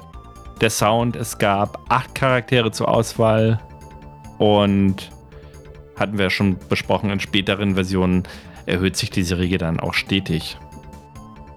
Ein wichtiger Aspekt ist eben der Zwei-Spieler-Modus und dass zwei Personen gleichzeitig an einem Automaten spielen können. Bedeutet natürlich für den Spielhallenbetreiber doppeltes Geld. Also sehr lukrativ das Ganze. Und das war eben auch einer der wichtigsten Aspekte des Spiels. Und funktioniert in der Spielhalle, also dort eben zur Freude des Spielhallenbetreibers, aber funktioniert auch zu Hause zur Freude der Spieler, um sich einfach zu messen im Zweikampf. Und die sechs Buttons, es gibt je drei für Schläge und Tritte. Die sind nochmal unterteilt in leicht, mittel und hart. Die leichten Schläge sind schneller auszuführen und dafür sind aber viele in sehr kurzer Zeit möglich. Dann haben wir noch klassisch die Bewegungen zum Hin- und Herlaufen. Wir können uns ducken, wir können springen und wichtig, wir können auch blocken, wenn wir in die entgegengesetzte Richtung des Angriffs drücken. Zusätzlich ist es dann auch noch möglich, unseren Gegner zu werfen, wenn wir nahe dran sind. Und da hat ja jeder Charaktere auch eine andere Möglichkeit. Wir haben klassische Judo-Würfe bei Ken und Rio, wir haben diese Kopfschläge von Dalsem und wir haben die Bisse von Blanca. Oder eben den großartigen German Suplex von Geil. Spezialattacken sind ein ganz wichtiges Element von Street Fighter, gab es auch schon im allerersten Teil. Du hast es schon gesagt, es gibt den Viertelkreis von unten bis vorwärts und Schlag bedeutet Feuerball bei Rio und Ken und je nach genutztem Schlagknopf fliegt der Feuerball dann eben schneller oder etwas langsamer. Hallo, Ken! Wir haben es auch, äh, was du auch gesagt hast, entweder erst aufladen, so wie es geil macht mit dem Sonic Boom, das braucht man jetzt nicht nochmal alles wiederholen. Nee, nee. Das geht aber in der Regel alles gut von der Hand. Das ist nicht zu vertrackt. Und das ist ja gerade was, was ich persönlich Mortal Kombat bei den Fatalities immer vorgeworfen habe. Dass du da wirklich Kombinationen drücken musstest, die immer jenseits von Gut und Böse waren. Hier bei Street Fighter, finde ich, geht das alles echt gut von der Hand. Dafür wehrt sich der Gegner bei Mortal Kombat nicht. Ein Element, das man in Street Fighter 2 schon findet und das sehr wichtig für das Fighting-Genre generell wurde, war überhaupt nicht beabsichtigt und das sind die Kombos. Also, dass du da wirklich Schläge in Folge zu Treffern machen kannst. Und das war überhaupt nicht beabsichtigt, sondern man kann sagen, dass das ein Bug war. Das hat Noritaka Funamitsu, einer der Designer, in einem Interview mal so halber bestätigt, weil er gesagt hat, naja, er hat halt gerade ein bisschen rumprogrammiert und hat dann, als er die Autobonus-Stage gerade vor sich hat und einen Bugcheck gemacht hat, gesehen hat, wenn man einen Schlag macht, dann konnte man, bevor der Schlag trifft, einen, einen gleichen Schlag hinterher schicken. Und er hat dann gedacht, das wäre jetzt nicht unbedingt was, was man im Spiel selber sinnvoll verwenden kann, weil das relativ knackig auszulösen war. Deswegen hat man es drin gelassen. Als verstecktes Feature, in Anführungszeichen, würde ich jetzt mal sagen. Und er hat dann gesagt, na ja, wir haben es halt drin gelassen. War es ein Bug? Na ja, vielleicht. Ab Super Street Fighter 2 gab es ja dann auch den Combo Counter. Da hast du ja dann auch Boni bekommen oder einen Bonus bekommen, wenn du den ersten Treffer gelandet hast in einem Kampf. Das kam dann später alles dazu. Ist heute ein wichtiges Element. Gerade Tekken lebt ja davon, dass du den Gegner in der Luft jonglierst. Genau, du hast ja eben schon gesagt, das ist teilweise echt schwierig auszuführen und das kann ich auch bestätigen. Bei Street Fighter 4, da gibt es ja so einen Trainingsmodus und da musst du dann halt die Kombos auch eingeben. Und ich bin nicht weit gekommen, sag ich mal, im Training. Also das ist so crazy, was man da teilweise für Kombos reinhauen muss, ohne einen Fehler zu machen. Und man denkt, man hat es richtig gemacht und trotzdem ist es immer wieder falsch. Und ja, es gibt halt einmal die Welt der normalen Spieler, das sind wahrscheinlich wir beide, und dann gibt es die Welt der Profis. Und das, da liegen das ist Dan. Welten. Ja, genau, das ist Dan. Das Lustige ist, es gibt den Charakter Dan ab Südweiter 4. Dan ist, ja, das ist eins zu eins unser Dan. Das Dan ist, ist quasi von eine, so eine Verballhonung von Ken, weil der macht alles wie Ken, halt nur schlechter. Das heißt, sein Feuerball löst sich zum Beispiel nach der Hälfte des Bildschirms auf. Und okay, das war ja schon. Aber das sind reale Fakten. Das ist jetzt kein Diss gegen Dan hier. Nein. Und da kommen wir aber auch wieder zum Amateurbereich. Ist Button-Mashing denn eine erfolgreiche Taktik, Hardy? Hm. Also ich meine, mit Button-Mashing kann man tatsächlich auch den hartgesottensten Profi mal an seine Grenze bringen. Jemand, der wirklich, wie will ich denn jetzt sagen, jemand, der wirklich ein ordentliches Match an Street Fighter spielen will, den kannst du mit Button-Mashing schon zur Verzweiflung bringen. In meinem Empfinden. also Ich hatte damals auch hitzige Duelle mit meinen Freunden natürlich, als wir Kinder waren. Und ich selber hatte ja damals kein Super Nintendo. Deswegen war ich als Gast immer im Nachteil gegen die Gastgeber, die natürlich viel mehr spielen konnten und viel besser waren als ich. Und ich kann mich ja daran erinnern, dass mein Freund Christoph, wenn er mal wirklich am Verlieren war, im Moment, in dem sein Charakter zu Boden ging, den Reset-Knopf des Super Nintendos gedrückt hat, um sagen zu können, hey, ich habe nicht verloren. Und doch, Christoph, du hast verloren und jetzt weiß es die ganze Welt. Die ganze Welt. So. Haha. Aber ich bin kein Fan von Button-Mashing. Außer, kennst du Tekken 3? Ähm, wie heißt er? Der äh, Capoeira-Charakter? Ja. Eddie. Eddie Button Mashing, großartig. Einfach die zwei Kickknöpfe immer wieder. Ich, ich kann Tekken auch nur so spielen. Aber wahrscheinlich, weil ich mich zu wenig mit dem Spiel beschäftigt habe. Und ja, bei Street Fighter, wenn man einmal das kann und die Attacken beherrscht, dann will man auch nicht zurück zu Button Mashing. So. Ja. Button Mashing ist immer der Fall, wenn ich irgendwo eingeladen bin, wie du schon sagst, und man hat das Spiel nicht selber, hat, konnte vorher nicht üben, dann ist es die einzige Möglichkeit, die man hat eigentlich. Wenn man sich da jetzt nicht erstmal zwei Stunden zum Üben irgendwo zurückziehen möchte. Aber worüber wir noch relativ wenig gesprochen haben, ist eigentlich die Musik. Oder haben wir noch gar nicht drüber gesprochen, vielleicht, weil die Musik ist Noch neben der nicht, ja. Grafik wahrscheinlich das noch entscheidendere, warum dieses Spiel einfach so großartig ist. Und die Musik hat Yoko Shimomura geschrieben und das war ihr einziges Street Fighter Spiel. Haben wir wieder eine weibliche japanische Komponistin. Das fallen immer wieder extrem positiv auf. Also habe ich in anderen Podcast-Folgen auch schon gesagt. Weibliche japanische Komponistinnen machen einfach großartige Musik und Street Fighter ist ja keine Ausnahme. Und kurz danach ging sie dann auf jeden Fall zu Square, nachdem sie an Street Fighter mitgearbeitet hat. Und da hat sie dann unter anderem bei Final Fight mitgearbeitet, Front Mission, Super Mario RPG, also quasi wieder bei Nintendo angekommen, aber im Auftrag von Square, Parasite Eve oder später eben die Mario und Luigi Superstar Saga, Xenoblade Chronicles, Final Fantasy 15 und dann war aber auch noch Isao Abe mit dabei und der hat auch noch eine Handvoll Tracks mit beigesteuert, also zum Beispiel eine Versus Screen oder das Saka-Theme oder dieser typische Sound, wenn der zweite Spieler mit einsteigt, hier comes a new challenger. Und nach dem Abgang von Shimomura war er dann der neue Hauptkomponist. Auf jeden Fall ein typischer Arcade-Soundtrack, sehr ohrwurmig, sag ich mal. Und ja, in der Arcade sollte er sicher auch die Spieler anlocken. Die Musik soll eben das Flair der jeweiligen Länder einfangen und das ist ausgesprochen gut gelungen, muss ich sagen. Das ist für mich auch ganz leicht einer der besten Spiele-Soundtracks aller Zeiten. In der Super Nintendo-Version. In der Super Nintendo-Version, ja. mich, das ist für mich musikalisch, ich, äh, du wirst es jetzt auch gleich sagen, nehme ich an, für mich musikalisch ist das auch die beste Version dieses Spiels. Allein die E-Gitarren. Das Sega Ja. kriegt halt einfach keine E-Gitarren hin. Und auch dieser Arcade-Chip klingt halt sehr synthetisch. Finde ich auch. Das ist halt sehr ähnlich zum Sega-Sound. Ich mag die Super Nintendo-Version. Es klingt einfach weicher in sich, äh, mehr wie eine Einheit. Nicht so hart, äh, das, nicht so scharf in den Tönen. So.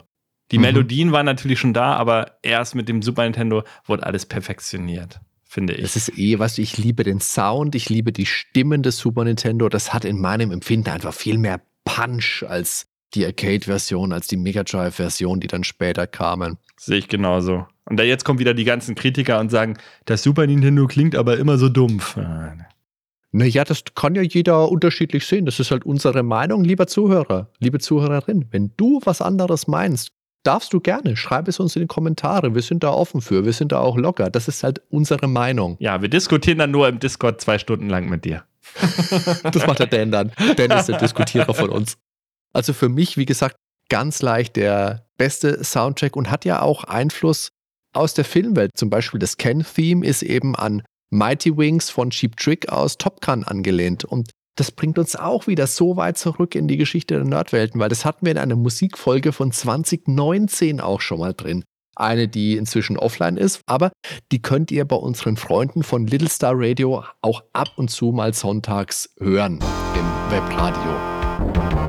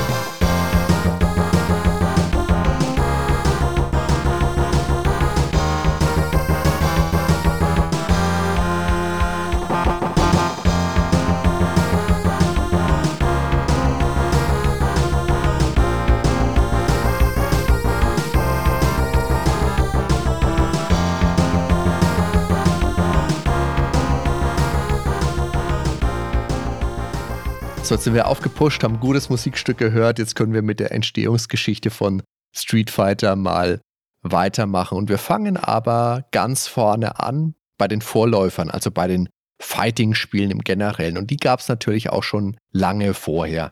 Zum Beispiel gab es 1979 schon Warrior von Vectorbeam. Das gilt als einer der Urväter. Dort sieht man aus der Vogelperspektive zwei Ritter im Duell, also mit Schwertern wirklich, die aufeinander ein, naja, kloppen großartig kannst du nicht sagen, weil Vectorbeam und so. Ne? Das ist aber noch ein reines Zweispielerspiel. Und auch davor gab es bereits einige Boxspiele. Das sind aber jetzt, also das sind Vorgänger, ja, aber da kann man jetzt den Einfluss vielleicht noch nicht so deutlich sehen wie in anderen Spielen. Eins der ersten war natürlich äh, Karate Champ. Ne? Das war ja von Technos das Arcade-Spiel von 1984. Das ist ganz witzig. Es gibt eine Szene bei Bloodsport mit Jean-Claude Van Damme und da spielen sie diesen Automaten. Das ist ein toller Film. Bloodsport muss jeder mindestens viermal gesehen haben. Auf jeden Fall. Also für mich absolut Kult. Und ja, es ist halt diese klassische Seitenansicht, so wie sie im Prinzip bei Street Fighter 2 dann immer noch besteht. Und hatten wir aber vorhin ja schon mal kurz gesprochen, die ersten Spiele, die äh, funktionierten halt nach einem Punktesystem. Und dann gab es entweder Spiele, da hast du immer einen Punkt bekommen, oder es gab welche, da hast du teilweise, wie der Ringrichter das gewertet hat, entweder einen halben Punkt bekommen oder einen ganzen Punkt. Und nach zwei Punkten hast du in der Regel dann eine, hast du den Kampf dann gewonnen. Es gab keine Lebensenergie, es hatte auch Bonusrunden, das Spiel, wo man dann Essen und Müll abwehren musste, der auf den Spieler zuflog. Sollte jedes Spiel haben. Ähnliches gab es nachher bei International Karate, aber da waren es einfach nur Kugeln, die auf einen zugeflogen kamen. Die musste man ja. mit dem Schild abwehren. War auf jeden Fall ein großer Erfolg, Karate Champ, und hat dann eben auch Nachfolger nach sich gezogen, wie eben auch äh, eben schon erwähnt International Karate oder eins meiner Lieblingsspiele ist ja Exploding Fist. Das finde ich richtig cool also The Way of the Exploding Fist heißt es eigentlich. Das war von Beam Software. International Karate war von System 3. Dann gab es eben noch International Karate Plus später und das besagte GR Kung Fu von 1985. Und bei GR Kung Fu war halt das erst, für mich das erste Spiel, was halt eben schon diese Energieleisten hatte. Ne? Und wo es halt auch schon gegen verschiedene Kämpfer ging. Weil bei den anderen Spielen war es immer so, du hast immer gegen denselben Antagonist gekämpft es war eigentlich im Prinzip dein Sprite nur mit einem anderen G an.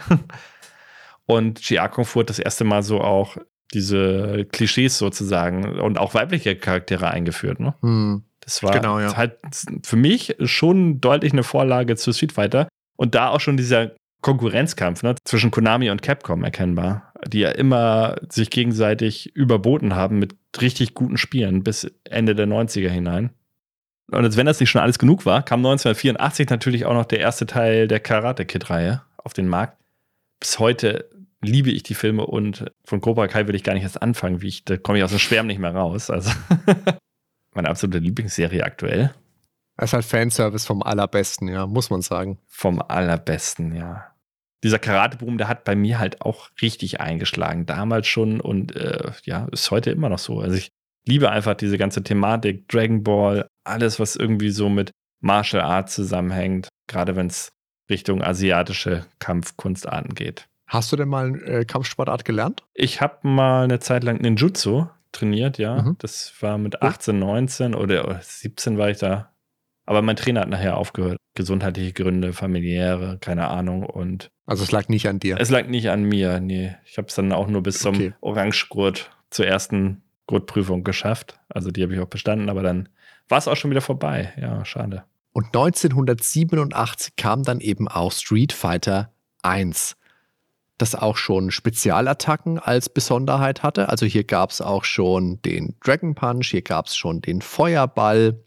Lustig war, die wurden auch alle, keine Ahnung, 700 Mal, wenn du den ähm, Schlagknopf gedrückt hast, wurden die automatisch ausgelöst, um zu zeigen, huiuiui, hier geht noch was. Eine andere große Besonderheit war, dass die Urversion von Street Fighter 1 in den Arcade-Hallen zwei große Schlagpads hatte. Also da war nichts mit Buttons drücken, wenn du zuschlagen wolltest. Da musstest du wirklich selber drauf schwarten. Warum?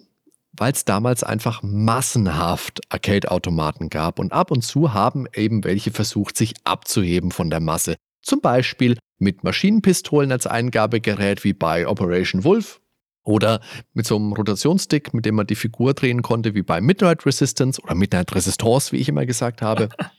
Und bei Street Fighter 1 war es eben mit, na, Pets zum Draufhauen. Eher eine blöde Idee, das hat man bei Capcom dann auch eingesehen und hat dann auch eine 6-Button-Version nachgeschoben. Und diese Version, die kam besonders in den USA sehr viel besser an und dadurch wurde auch das Interesse an einem Sequel laut. Man wollte das Grundkonzept beibehalten, aber eben ein besseres Spielerlebnis bieten. Wie gesagt, die Urversion oder das Spiel generell, das war jetzt nicht so der Mega-Hit. Ich habe das auch damals als Kind im Italienurlaub mal gespielt am Strand.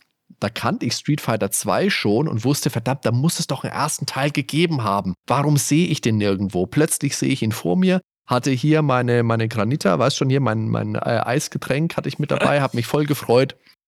Und ich war bitterlich enttäuscht, was das für ein Mist war. Leck mich fett, hat das wenig Spaß gemacht. da gab es ja auch einen Port für die PC-Engine als Fighting Street. Jetzt fragst du dich, ja, warum der Namensdreher? Hudson, also die mit der PC-Engine zusammenhingen, die holte sich, holten sich die Lizenz von Capcom, aber die hatten eben aber nur die Lizenz für die Arcade-Version. Und Street Fighter war schon vergeben, wohl an einen Spieleladen oder sowas. Und diese Lizenz selber mussten sich Capcom erstmal wieder erwerben, damit spätere Versionen dann auch Street Fighter heißen durften. Hier gab es schon Ryo, hier gab es schon Ken als Spieler 2 Charakter für äh, Versus-Kämpfe und als Boss gab es Sagat. Und wie gesagt, die große Brustwunde von Sagat resultiert aus dem Endkampf gegen Ryo aus diesem Spiel. Haben wir wieder was gelernt. Ja, und in dieser Zeit gab es dann aber auch den Wandel, ne? Dann wurden halt diese Sidescroll-Beat'em-Ups ja immer beliebter, so wie Double Dragon eben. Und zwei Spielerkonzepte gab es immer mehr. Man wollte mehr Umsatz. Und man wollte auch ein neues Street Fighter. Allerdings war der Designer Takashi Nishiyama inzwischen zu SNK abgewandert. Also brauchte man ein neues Team und da war Akira Yasuda Teil davon. Und es gab halt schon Konzeptzeichnungen für die acht Charaktere. Und es sollte, und es sollte ursprünglich mal ein Kampfturnier auf einer verlassenen Insel geben. Gott sei Dank hat man das nicht umgesetzt. Das wäre für die Hintergründe sehr zum Nachteil gewesen. Mit acht Kämpfern, äh, sieben Stages waren angedacht. Und weder Rio noch Ken waren in den Konzeptzeichnungen zu sehen, aber man erkennt, wenn man sich die Charaktere anschaut, aus der finalen Version von Street Fighter 2 noch ein paar der damaligen acht Konzeptcharaktere wieder. Zum Beispiel der bierernste Karateka, eine weibliche Teilnehmerin. Ich finde, die sieht aber auch schon sehr aus wie Shanli, oder? Sehr, ja, ja. Weil er hat da ja gesagt, er hätte fünf Wochen nebenbei dran gearbeitet, aber ist das gab es davor schon, oder? Das ist schon sehr viel früher, genau. Weil das Gesicht ist doch wirklich eins zu eins dasselbe. Auch das mit den mhm. Haaren. Hat er ja nur fünf Wochen an der Rüstung gearbeitet. Wenn man sich das, das sein ab. Also, was heißt Rüstung an, an, an, der, an dem, ja, Rüstung ist Kostüm. es, äh, Kostüm, ja, ja, an ihrer Kleidung halt. Ich weiß nicht, was ist das so eine Art Kimono oder so, ne? Weiß ich nicht. Ist auf jeden Fall nichts, was man bei uns tragen würde, also sehr asiatisch angehaucht. Wir wissen, der Ben hat nur seinen Gummiregenmantel an. Ich trage nur Shanli-Kleidung in meiner Freizeit. Und während ich Podcast aufnehme, deshalb ja, ich, ja. so ist das. da gab es einen Wrestler, witzig, so ein Wester, den haben sie dann später eingeführt bei Street Fighter 4 zum Beispiel. Der sieht auch mit so einer Maske wie hier. Also der kam dann noch später dazu. Ich weiß nicht, vielleicht kam er auch schon im vorherigen Teil. Ich bin in den Zwischenteilen naja, nicht so drin. ist ja schon ein Wrestler, das stimmt. Aber diese Maskenwrestler sind ja eher die typischen mexikanischen Luchador-Wrestler und das sind ja eher kleine, wendige Wrestler. Und Sengif ist ja ein großer, bulliger genau. Ultimate Warrior Hulk Hogan-Verschnitt. Soldat, ja, das, da haben wir dann wieder den, den Jail, er hat auch schon diese Frisur so ein bisschen. Und Dalsam ist da im Prinzip auch schon mit dabei, mit einem Turban allerdings damals noch auf. Aber man sieht halt klar, dass er Inder ist. Und dann ist da, ja, das soll wahrscheinlich die Grundlage für Blanka sein, halb Mensch, halb Bestie. Oder, naja, ja. Er schaut ein bisschen aus wie Balrog, hätte ich jetzt fast Stimmt, gesagt. Stimmt, so ein bisschen, ja. Also kann man sagen, aus dem Charakter, der hat sich in zwei aufgeteilt, da ist einmal Balrog draus geworden und vielleicht Blanka oder so. Und er hat ja auch schon diese Kette, das ist ja so eine Kette, so eine Halskette und Blanca hat ja dann diese Fußketten. Also dieses Bild werden wir natürlich in den Show Notes verlinken, ja, liebe klar. Zuhörer, liebe Zuhörerinnen, damit ihr euch das anschauen könnt, das ist ja klar. Man hat auch ursprünglich mal gedacht, ob man Waffen mit reinnimmt, was ja auch bei diesen Zeitscrollern oftmals war, dass man dann irgendwie Waffen aufheben konnte. Aber dann wäre Street Fighter wahrscheinlich auch komplett anders geworden. Ich bin ganz froh, dass es keine Waffen gibt in dem Spiel. Ja, das war dann eher eine Sache für andere Spiele. Samurai Showdown hatte ja dann Waffen und später natürlich 97 äh, Bushido Blade. Auch ein interessantes Spiel, über das wir vielleicht mal sprechen. Aber dazu muss es, glaube ich, erst vom Index runter. Naja. Dieses ursprüngliche Projekt wurde dann allerdings auf Eis gelegt, weil 1988 sind aufgrund von einer sehr, sehr hohen Nachfrage plötzlich die Memory Chips knapp geworden. Und das Spiel wäre somit immens teuer geworden. Stattdessen hat sich Yasada dann mit Akira Nishitani zusammengetan und gemeinsam designten sie das Sidescroll Beat'em Up Final Fight. Jetzt habe ich gerade gesagt, die Memory Chips waren knapp, deshalb mussten sie auch hier sehr effizient arbeiten. Das heißt, zum Beispiel sind die Charaktere in Final Fight beim Laufen sehr viel schmaler als wenn sie stillstehen und somit konnte man eben Speicherplatz einsparen. Final Fight, für die Leute, die es nicht wissen, war ein Smash-Hit. Danach, also so Ende 89, kehrten sie wieder an den Gedanken zu Street Fighter 2 zurück. Übrigens wurde auf einer Spielautomatenmesse ein Final Fight Prototyp namens Street Fighter 89 beworben. Das findet sich auch auf einigen japanischen Werbeflyern, also das sollte offenkundig schon sehr früh im selben Universum spielen. Und das Entwicklerteam von Street Fighter 2, das bestand so aus 35 bis 40 Personen.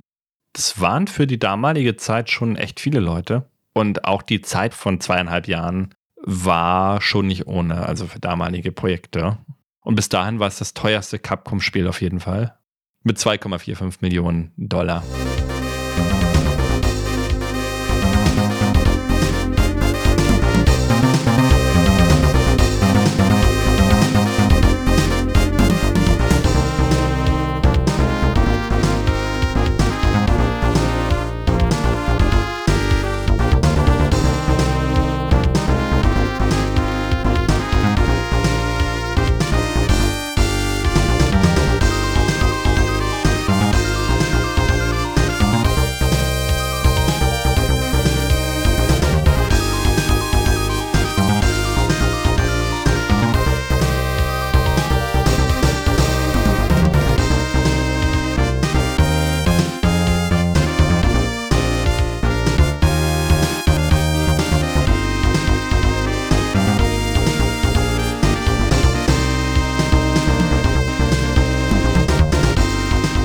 Wäre das jetzt nicht mal die Gelegenheit, nochmal auf die Capcom Platinum-Titles einen Blick zu werfen? Also Capcoms hauseigene Auflistung ihrer Topseller. Zuletzt hatten wir das ja mal für die Dino Crisis Folge gemacht. Die SNES-Version von Street Fighter 2 ist da auf jeden Fall auf Platz 8 mit 6,3 Millionen Verkäufen. Ja, damit Platz 5 der SNES Topseller überhaupt und bestverkauftes Third-Party-Spiel. Für Super Nintendo, genau. Die Mega Drive-Version die litt ein bisschen darunter, dass Mortal Kombat relativ zeitgleich rauskam. Das hast du vorhin schon gesagt. Diese hat sich nur 1, ja, so grob 1,6, 1,7 Millionen Mal verkauft. Wie gesagt, mit Mortal Kombat im Nacken, das war einfach da schon der neue heiße Scheiß, den die Leute spielen wollten. Wobei das dafür, dass es on top kam, ja nicht wenig ist, ne? Also nochmal 1,6 Millionen zu den 2,45 Millionen, dafür, dass sie jetzt kein komplett neues Spiel entwickeln mussten. So ist es ja schon ein netter Bonus. Ja, freilich, aber es hat halt natürlich digitalisierte Schauspieler gehabt bei Mortal Kombat und natürlich Blut, Blut, Blut. Das ne, hat es einfach auf die Spitze getrieben. Weltweit sind 200.000 Arcade-Automaten von Street Fighter 2 verkauft worden und 15 Millionen Software-Versionen verkauft worden. Insgesamt circa 10 Milliarden Dollar Einnahmen wurden somit generiert. Und das ist umso interessanter, weil der Automat in Japan anfangs ein paar, ja, ein paar Startschwierigkeiten hatte, weil die meisten Spieler das Spiel solo gespielt haben. Dann hat das japanische Arcade-Magazin Gamist über den Zweispieler-Modus berichtet und somit war dann der Weg zum Erfolg geebnet. Du hast jetzt auch schon, oder wir haben jetzt auch schon oft gesagt, dass es viele, viele andere Spiele beeinflusst hat. Das Fighting-Genre in den in der ersten Hälfte der 90er wirklich zu dem Genre, das man spielen wollte, gemacht hat. Ein Spiel, das man besonders hervorheben muss, ist Fatal Fury, weil der Designer, der Lead-Designer von Street Fighter 1, nämlich Takashi Nishiyama, nach Street Fighter 1 zu SNK ging und auch einen Teil seines Teams mit sich genommen hat.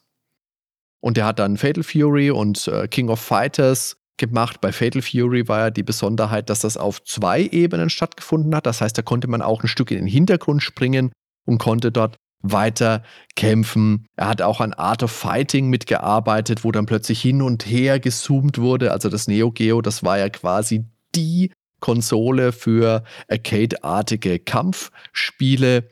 Und da hat er sich ausgetobt. Er hat auch mal gesagt, wenn ich bei Capcom geblieben wäre, dann könnt ihr euch vorstellen, Fatal Fury wäre mein Nachfolger zu Street Fighter 1 geworden. Hast du äh, Fatal Fury gespielt? Was denkst du darüber, wenn es so wäre? Ich habe es, glaube ich, nie gespielt, aber ich kenne den Typen auf jeden Fall. Wahrscheinlich auch aus irgendwelchen Crossovers mit dem Cappy auf. Also den habe ich sofort wieder erkannt. Äh, aber ich glaube, ich habe es bis heute noch nicht gespielt. Gibt es auch auf Super Nintendo, glaube ich, so eine Version, oder? Das ist ein interessanter, wichtiger Punkt. Es gab einige dieser SNK-Titel, also Fatal Fury und Samurai Showdown und ich meine auch World Heroes ja. und King of Monsters. Das gab es alles auch für das Super Nintendo. Ohne die, äh, Art of Fighting auch, ohne die große Zoomerei. Das ist natürlich alles reingeflogen, weil, äh, rausgeflogen, mhm. weil das Super Nintendo dem Neo Geo Haus hoch unterlegen war, ist sonnenklar.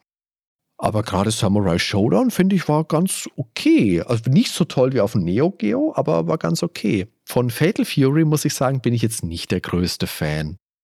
Nishiyama hat übrigens auch an Metal Slug gearbeitet. Das wiederum finde ich aber großartig. Vorher war er auch schon Game Designer von Kung Fu Master und von Moon Patrol und später dann Executive Producer bei Street Fighter 4. In Metal Slug wiederum kam ich irgendwie nie rein. Ich habe es immer mal angespielt, aber irgendwie weiß ich nicht. Das ist halt Probotector in sehr witzig überzeichnet. Es, ja, aber es, vielleicht liegt es auch daran, dass die Charaktere einfach so groß sind und man deshalb der Bildschirmausschnitt relativ klein ist, sehr viel passiert gleichzeitig so. Mhm. Ja, dann die Grafik, also es ist wunderschön gezeichnet, aber ich glaube, es ist einfach nicht mein Stil. ich bleibe bei Pro Protector, ja. Ich würde auch bei Pro Protector bleiben, aber ich spiele auch gerne mal Metal Slug. Ja, dann gibt es natürlich noch Mortal Kombat, ne? Mit den digitalisierten Schauspielern. Mortal Kombat. Finishing Moves. Mortal Kombat. Mortal Kombat. du hast ja schon gesagt, Blut ohne Ende wir fanden die Grafik damals gut. Du wahrscheinlich auch. Großartig. Ja, oh, toll. Das war spitze. Anguckt, oh, das, das sieht so. Heute schwierig, ja. Echt ja. billig aus. Also, ist ganz, ist ganz schlecht, schlecht gealtert. gealtert. Ja, man, man ja, sagt immer 3D altert schlecht, aber das abfotografierte Schauspieler von der Seite altert noch schlechter als 3D. Also da gucke ich mir lieber noch Mario 64.000 mal an und habe da meinen Spaß mit als. Oh. Ja. ja, letztendlich ja, kann man es auch noch zocken, aber es, es sieht einfach nicht gut aus. Das muss man jetzt so sagen ansonsten, ja, von den Moves, also Street Fighter fand ich immer ein bisschen ausgeglichener vom ganzen Balancing. Es gab schon auch gute Moves bei Mortal Kombat und es gibt auch die eine oder die andere Fraktion. Ich glaube, es gibt keinen, der sagt, beide sind gleich gut. Man kann nur pro Street Fighter oder pro Mortal Kombat sein. Ich glaube, wir sind Mortal beide Kombat mehr. Mortal Kombat hatte halt 18 Ninja. Smoke und Ermac und Sub-Zero 1 und 2 und Scorpion Rap und Shade und hast du nicht gesehen, ja, ja, ja. Ich fand die alle super, durch die Bank, die waren alle spitze. Meine Lieblingscharaktere waren die bunten Ninjas. Wie die Power Rangers, toll. Wenn ich jetzt entscheiden müsste, der Film oder, also Street Fighter der Film oder Mortal Kombat der Film, da würde ich äh, Mortal Kombat jederzeit vorziehen, weil der, ja, also ja. Der eindeutig. erste Mortal Kombat Film ist einfach so geil, die ganzen One-Liner, äh, der macht total Spaß. Ja, ja, ja, darüber lässt sich streiten. Und dann Samurai Shodown hast du ja eben schon angesprochen. Art of Fighting gab es dann noch Eternal Champions. Dann gab es Primal Rage. Clayfighter. Clayfighter gab es, kenne ich auch noch auf den N64 ganz viel. Da wurde ja damals auch richtig viel Werbung. 33,5 oder was hatte Ja, das, das war super lustig damals. Auch wie nackte Kanone 33 ein Drittel. Das ist voll lustig. Ha. Habe ich nie gespielt. Turtles Tournament Fighters war damals auch bekannt, habe ich auch maximal mal angespielt. Also ich war immer für die Turtles-Spiele, die man dann lieber klassisch ja, ich äh, hier mit den Horden durchspielt. Was man natürlich nicht vergessen darf bei so einer Auflistung ist Strip Fighter 2, von dem es selbstverständlich keinen Vorgänger gab. Gott, sind wir jetzt bei den Schmuddel C64-Spielen angekommen? Dann können ja, noch einige PC, auf. Es war PC-Engine und es ist genau das, was man sich vorstellt. Also es gab da noch unzählige mehr und wie ich es gerade mit Strip Fighter 2 angedeutet habe, es gab natürlich auch ganz viel Schrott. Ein toller Vertreter oder vielleicht sogar eins meiner Lieblingsprügelspiele, Fighting-Spiele ist das 1999er Garou Mark of the Wolves. Das ist wieder Teil der Final Fight-Reihe, aber ein sehr später Teil, vielleicht eins der besten 2D-Fighting-Spiele. Gab es für Neo Geo, gab es für Dreamcast, habe ich sehr gern gespielt. Tolles Spiel. Habe ich auch nie gespielt. Und dann gab es natürlich von Street Fighter 2, um jetzt auf das eigentliche Thema wieder zurückzukommen, natürlich ähm, diverse Versionen, hatten wir jetzt auch öfter schon angesprochen, auf unterschiedlichen Systemen, auch teilweise auf gleichen Systemen mehrere Versionen, wie bei Street Fighter Turbo oder, oder Super Street Fighter 2. Und das würde man heute wahrscheinlich eher als DLC rausbringen, aber damals. das ist ja wild. DLC, spinnst doch. Ja, damals hatte man Vollpreis, halt die. Preis, mein Freund. Richtig, so lief das. Allerdings ich weiß gar nicht, ob sich welche, die das eine Modul schon hatten, dann tatsächlich auch alle weiteren Versionen geholt hatten. Meistens hatten, bei mir im Freundeskreis, hatte jeder irgendwie andere Versionen. Ah, so kann ich dir noch was erzählen. Der eine hatte dann das, der andere das und ja, es gab halt damals keine andere Möglichkeit, ne? Dafür liefen die Spiele wenigstens, wenn sie einmal auf der Cartridge waren. Ja. Und nicht so wie heute, dass du äh, ja als Testspieler missbraucht wirst und ja erstmal zwei Monate lang den Alpha-Spieler machen kannst, bis dann der erste First-Day-Patch kommt oder was auch immer. Hat alles Vor- und Nachteile.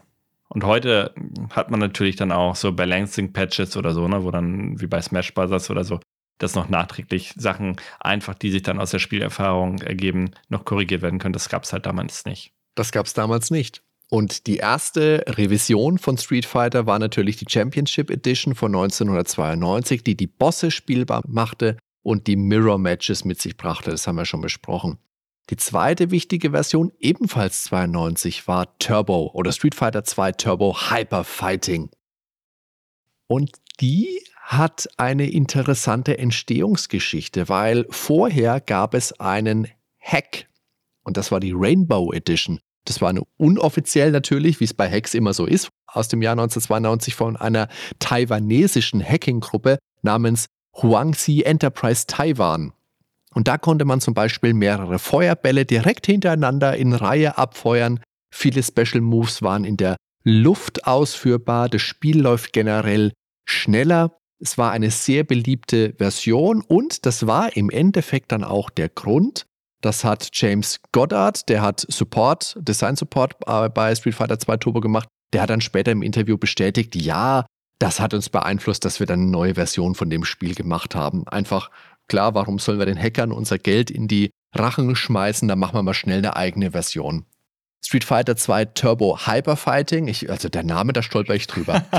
das war schneller, es hatte verschiedene Turbo-Stufen, zumindest bei der Super Nintendo-Version weiß mhm. ich, dass man die per Cheat auch noch erweitern konnte. Ich glaube, standardmäßig waren es drei oder vier und per Cheats waren es dann zehn, Klammer auf, Fragezeichen, Klammer zu. Auch hier die Bosse spielbar, neue Spezialattacken, zum Beispiel der Feuerball für Chan Li, das haben wir schon gesagt, die Vertikalrolle von Blanca war mit dabei und natürlich die Mirror Matches. Ja, dann gab es Super Street Fighter 2, The New Challengers von 1993, da kann man nochmal vier neue Charaktere dazu. Und zwar Cammy, die ist, glaube ich, auch ziemlich beliebt mittlerweile. Dann gab es den Breakdancer und Musiker DJ. Also dann gab es den amerikanischen Ureinwohner T-Hawk. Dann natürlich den stark von Bruce Lee inspirierten Feilong. Also nicht von der Hand zu weisen, die Ähnlichkeit. ist nichts ganz subtil, Jan. Ist es nicht. Vor allem am Ende. Wie ist unsere Meinung dazu? Zu den neuen Charakteren. Also ich finde Cammy und Fei Long finde ich richtig cool. Ja. Mag aber bei mir auch, müssen wir später nochmal drauf zu sprechen kommen, mit dem Anime zusammenhängen, weil es gibt halt die Anime-Serie aber da kommen wir nochmal drauf. Cammy ist halt so, die hat halt auch ihr, ihren engen Buddy an, zeigt viel von ihrem Hintern. Hm. War halt auch so ein bisschen äh, Fanservice für den männlichen Fan. Wie es bei Chan Li schon war. Sogar noch mehr, finde ich. Also insgesamt sexualisierter als Chan Li jetzt zum Beispiel. Dadurch, dass sie halt wirklich nur diesen ganz engen Buddy anhat und an vielen Stellen man noch mehr Haut sieht. Hm. Es war aber tatsächlich bei Street Fighter immer weniger als es SNK mit der, heißt sie Mai? Die es in Fatal Fury und in King of Fighters hm. gab. Die hat ja immer diese, diese Brust-Whip-Animation mitgehabt. Das war halt schon immer einfach too much. Ja, also, naja, also gut. Um auf Super Street Fighter 2 zurückzukommen, DJ war ja die einzige Figur, die vom Amerikaner James Goddard designt wurde. Der ist ein bisschen Billy Blanks nachempfunden. Wer den nicht kennt, der war damals Kampfsportler und Schauspieler und die Figur kam nicht so gut an. Und ich fand den wirklich von all den Street Fighter 2 Charakteren immer den aller, aller lamesten. Der hat einen Gesichtsausdruck gehabt, der sah total doof aus, der hat doofe Moves gehabt. Das war eine echt blöde Figur, in meinem Empfinden. ja, ich war jetzt auch keiner meiner Favorites. Von Super Street Fighter 2 gab es natürlich dann auch die Version mit und ohne Turbo. Es gab viele Versionen und Updates von Street Fighter 2, das haben wir schon gesagt. Es gab drei Spiele allein für das Super Nintendo, es gab auch zwei für das Mega Drive. Später gab es dann, habe ich jetzt auch kurz angeschnitten, Super Street Fighter 2 Turbo, das war 94, da gab es dann eben die Super Combos und Akuma, den wir damals schon angedeutet vielleicht irgendwie gesehen haben als geheimer Bossgegner. Hier war jetzt einer dabei. 2003 kam dann Hyper Street Fighter 2, das war nochmal ein bisschen Feintuning. 2017 gab es dann für die Switch Ultra Street Fighter 2 The Final Challenges. Da gab es als neue Charaktere dann noch Evil Ryu und Violent Ken. Ist das dämlich, oder? Du machst nochmal Street Fighter, nochmal neue Figuren und dann sind es einfach Farbvarianten von Ken und Ryu. Schämt euch, echt, ey, wie blöd ist das? Mm. Ein Kuriosum stellt dabei Street Fighter 2010 The Final Fight dar für das NES. Das ist so ein Action-Plattformer von Capcom aus dem Jahr 1990 und da spielt man eine Figur, die Ken heißt. Und dieser Bezug zu Street Fighter besteht auch nur im Westen, weil das japanische Original hat mit Street Fighter überhaupt nichts zu tun. Und jeder Mensch, der dieses Spiel mal gespielt hat, weiß, das fühlt sich null nach Street Fighter an. Da siehst du keine Gemeinsamkeiten. Überhaupt das ist nicht. einfach nur der Cash Grab. Hier wollte man einfach nur dem dummen westlichen NES-Spieler noch ein paar äh, Euros waren es damals nicht, aber Mark aus der Tasche ziehen. Blöd. Und dann später natürlich noch Street Fighter Alpha war eine ganze Reihe, Street Fighter 3, 4, 5. Da gab es viele Spiele. Mm. Ich fand ja damals bei den Super Nintendo-Versionen die Packungen immer ultra hässlich, die Cover, die vorne drauf waren. Bei Street Fighter 2 hast du Blanka, der gerade seine Rolle macht und Chan-Li angreift und ein urhässlicher Rio fällt zu Boden und die japanische Box, die hat halt so einen coolen Stil gehabt, wo alle Charaktere so ein bisschen im Profil dargestellt waren. Ganz toll gezeichnet, schön ansprechend. Das sind die westlichen Versionen abgefallen. Auch natürlich die Packung von Street Fighter 2 Turbo. Da ist Honda vorne drauf, der gerade seinen 100 Hand Slap macht und Sagat und auch noch eine dritte Figur. Welche Figur ist da noch zu sehen, Ben? Der Mount Fuji? Also, das ist was, was ich vor gar nicht so langer Zeit erst durchs Internet, die, die, Zauber des Internets, das ist unglaublich, erfahren habe. Wenn du auf die Fäuste von Honda guckst, dann siehst du im Hintergrund, da ist Dalsim, der sich gerade teleportiert. Zwischen Okay. Honda und Sagat siehst du ganz leicht die Umrisse einer dritten Figur im Yogasitz, im Schneidersitz. Aha. Ah, kann, kann sein. Ich erkenne es nicht so wirklich, aber ja. Ah, Ich sehe ist da was, halt, was ich nicht- sehe da so ein Knie sozusagen, doch links und rechts, aber ich sehe sein Gesicht nicht halt. Ja, das Gesicht ist durch das Turbo verdeckt, genau. Aber da siehst du ihn. Ich fand den Sagat auch immer unglaublich hässlich auf diesem Cover, diesen Gesichtsausdruck. die werden dem Spiel einfach nicht gerecht, finde ich, die Cover der Super Nintendo-Version. ja. Schade.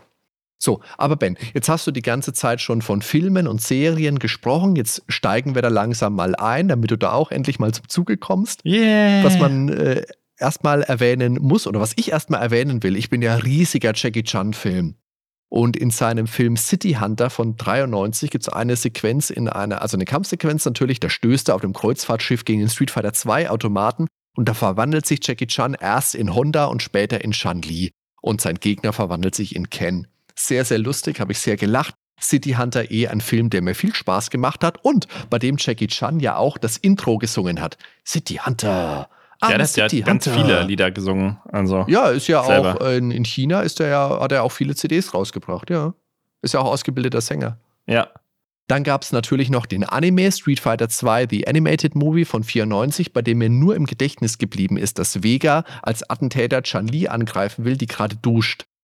Es, äh, oh Gott, das schneide ich lieber. Naja, und dann gab es noch die Anime-Serie Street Fighter 2 5, hätte ich gelesen. Du hast mich belehrt, es heißt V von Genau. 94, da kannst du gleich noch was zu sagen. Und es gab noch zusätzlich einen US-Cartoon, den ich nie gesehen habe. Nee, äh, den habe ich auch tatsächlich äh, das erste Mal jetzt von dir gehört.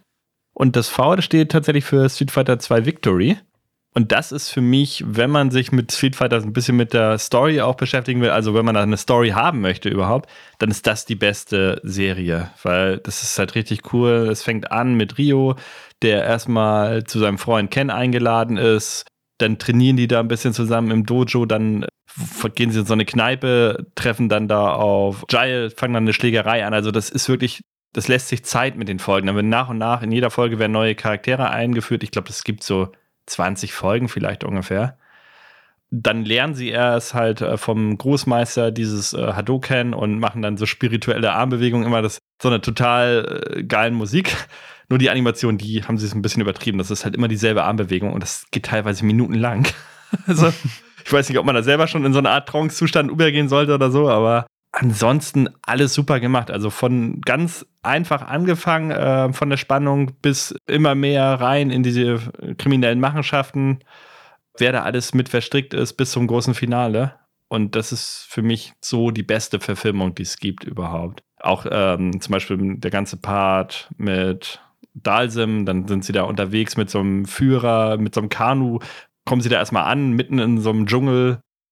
Das ist ganz, ganz cool gemacht. Kann ich nur empfehlen. Leider weiß ich gar nicht, wie man da aktuell rankommt. Wo hast du den gesehen? Damals lief es mal halt in, auf Fox. Die hatten ja öfter mal ah, so die Anime Nights und dann habe ich das komplett mhm. aufgenommen, auch mit deutschen Untertiteln. Es gibt sicher auch Möglichkeiten, da so ranzukommen, aber ich glaube, ein Streaming offiziell gibt es gar nicht gerade. Also, das wäre eine Serie, die würde ich mir echt wünschen, auf einem Blu-ray irgendwie veröffentlicht. So eine Box würde ich mir sofort kaufen. Weil die ist wirklich ihr Geld wert und ist auch kein bisschen trashig, finde ich. Also die ist echt gut gezeichnet. Schöner 80er-Jahres-Stil oder Anfang 90er. Ich finde die neuen Animes, ähm, die sehen alle sehr generisch aus. Also ich mag diesen Stil ab 2010 so, ist alles irgendwie an Anime, sieht heute, jeder Charakter muss irgendwie süß knuddelig aussehen. Und denen fehlen so ein bisschen die markanten Gesichtszüge. Also das fand ich, ich mag lieber diesen 80er, 90er Stil wo die Charaktere noch mehr individuell gezeichnet waren bei Anime. Und über den Menschenfilm, weißt du ja, meine Meinung, ich, ich feiere ich feier den ja. Also wie Super Mario, Double Dragon, Mortal Kombat. Ich finde die alle geil auf ihre Art. Und, und Street Fighter natürlich wegen dem enormen Trash-Faktor. Das war der letzte Film von Raoul Julia, der da noch mitgespielt hat. Den kennt man sonst aus. Ja, diddle, diddle, Adams Family. Aus Adams Family, genau.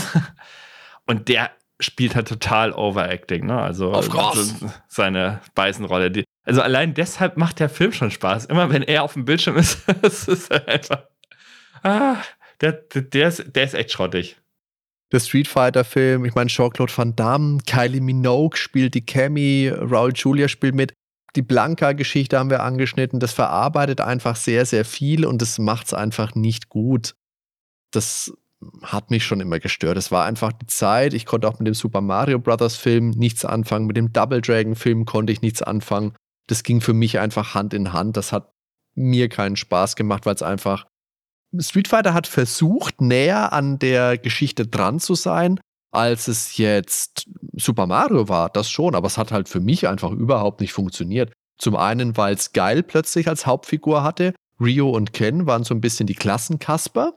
Ach ja, ist ein schwieriger Film. Ich glaube aber, wir müssen generell mal was über solche Filme machen. Da gibt es so viel Potenzial, da könnten wir bestimmt viel drüber reden. Das würde jetzt aber alles zu weit führen, glaube ich. Genau. Ich glaube, das liegt halt einfach am Alter. Ich guck mal, Double Dragon, da war ich elf. Ich, ich fand den Film klassisch. und das, ja, ist das, das ist es, wenn man damit aufgewachsen ist und gerade sowieso in diesem totalen Hype war, in diesem Martial Arts Hype und hat alles aufgesogen da war mein Blick nicht ganz so kritisch wie deiner damals. Hast du denn die Legende von Chan Li gesehen von 2009? Ja, habe ich auch wieder vergessen. War, glaube ich, ganz okay, aber pff, ja. Habe ich nur einmal gesehen und würde ich jetzt auch nie nochmal gucken. Das war, hat mich jetzt auch nicht vom Hocker gerissen. Um nochmal zu dem Street Fighter-Film jetzt zurückzukehren, es gab ja dann natürlich auch einen, ein Spiel dazu. Ja. Also ein Spiel, das auf einem Film basiert, das auf einem Spiel basiert hat sich mehr an Mortal Kombat orientiert mit digitalisierten Kämpfern. Also ist die, die Bombenidee war ein Scheißspiel. Also ich glaube, da sind wir uns einig, das ist einfach Mist und das kann man auch nicht durch irgendwie eine Fanbrille oder durch eine Trashbrille, also höchstens um nee. sich das einmal ein paar Sekunden anzugucken und sich darüber kaputt zu lachen, aber das ernsthaft spielen, nee. Und ein Punkt, den wir jetzt noch gar nicht angesprochen haben, wir sagen natürlich immer M. Bison oder Vega oder Balrog, aber in der japanischen Version ist ja alles vertauscht und letztendlich hängt das damit zusammen, dass Bison ist eigentlich der Boxer gewesen. M. Bison, Mike Tyson. Also die Ähnlichkeit war halt zum Verwechseln ähnlich. Äh, oder ja, die Ähnlichkeit war halt einfach da im Namen. Und deshalb haben sie dann alles einmal getauscht, um halt zu verhindern, dass Mike Tyson da eventuell klagen könnte. Ne? Eigentlich war Vega nämlich der Anführer und Balrog war der Spanier, also der mit der Kralle letztendlich. So wäre es im Japan oder so ist es im japanischen Original. Nur in allen außer japanischen Versionen ist es dann entsprechend vertauscht. Und ja, wir kennen halt Beißen als Anführer. Vega ist der mit der Kralle und Balrog ist der Boxer. Da habe ich damals in einem Heft Bilder der japanischen Originalversion und eben dieser Namen gesehen, hatte da keinerlei Kontext dazu und war maximal verwirrt. Das konnte ich nicht verarbeiten. Das war für mich nicht klar, was da wirklich das Problem sein will, warum die Namen da ganz anders sind. Und es gab ja auch noch kein Internet zum Nachlesen, weil Ben, du weißt es, wir hatten ja nichts. Wir, wir hatten nichts, einfach nichts. Nee. Die Abhilfe, die sich viele Spieler dann geschaffen haben, gerade auch wenn sie international heutzutage spielen, ist, dass man Behilfsnamen hernimmt, nämlich Claw für den spanischen Matador, Boxer für, ihr erratet es, den Boxer und eben Dictator. Das Witzige ist, Mike Tyson selber, dem fiel das überhaupt nicht auf. Ja. Und das soll wohl jetzt erst während eines Podcasts mit ESPN aufgefallen sein. Und zwar im Jahre 2019, also vor drei Jahren. Hier brandaktuell ich sozusagen. Vorstellen. Ich glaube, ja. so aktuell waren wir noch nie mit Nerdwelten News im, im Jahre 2019. aktuellen Bezug reinnehmen. Ja, tatsächlich vielleicht vorstellbar, aber ja, soll so sein und es nicht mal irgendwie ein Freund ihm oder so davon berichtet hätte. Ja. Ich meine, klar, er wird jetzt nicht der super Zocker sein oder so, aber irgendwie hätte das doch schon mal die Runde machen müssen. Hundertprozentig. Ja, es war natürlich aber auch eine Zeit, da war der Name Mike Tyson nicht unbedingt einer, mit dem man werben wollte. Das war die Zeit, wo er dann auch ins Gefängnis musste. Es gab ja vorher von Nintendo auch schon ein Spiel, Mike Tysons Punch-Out. Das wurde ja dann auch umbenannt und die Figur des Mike Tysons wurde gegen Mr. Dream ausgetauscht. Das war so die Zeit ungefähr so Anfang der 90er. Aber wenn wir jetzt schon in der Zeit uns ungefähr bewegen, Ben, lass uns doch mal einen Blick auf die zeitgenössischen Wertungen zu Street Fighter 2 werfen. Und natürlich, wir beschränken uns hier rein auf die Heimversionen und eben auch nur auf das Grundspiel. Also noch ohne Turbo, ohne Championship und was es da noch so alles gab, weil da könnten wir eine ganz eigene Folge nochmal mit stricken und wir brauchen jetzt schon wieder viel zu lange nett, was mir hier aufgefallen ist, dass hier wirklich oft geschrieben wird, dass das Modul knapp 200 deutsche Mark gekostet hat. Das hatte ich nicht mehr vor Augen. Ich habe meinen Freund Stefan nochmal gefragt. Das war einer, der hatte damals für das Super Nintendo wirklich alle drei Versionen, die es gab. Mhm. Und ich konnte mir nicht vorstellen, dass er damals mit, also Stefan ist, ich glaube, zwei Jahre älter als ich, damals mit 13, 14 so viel Geld immer aufbringen konnte für Street Fighter er hat gesagt, das glaubt er auch nicht, dass es so war. Er meint, er hat sich seine Spiele nie für mehr als 120 Mark gekauft und dann wahrscheinlich etwas später. Aber lass uns mal gucken, was es so für Wertungen gab.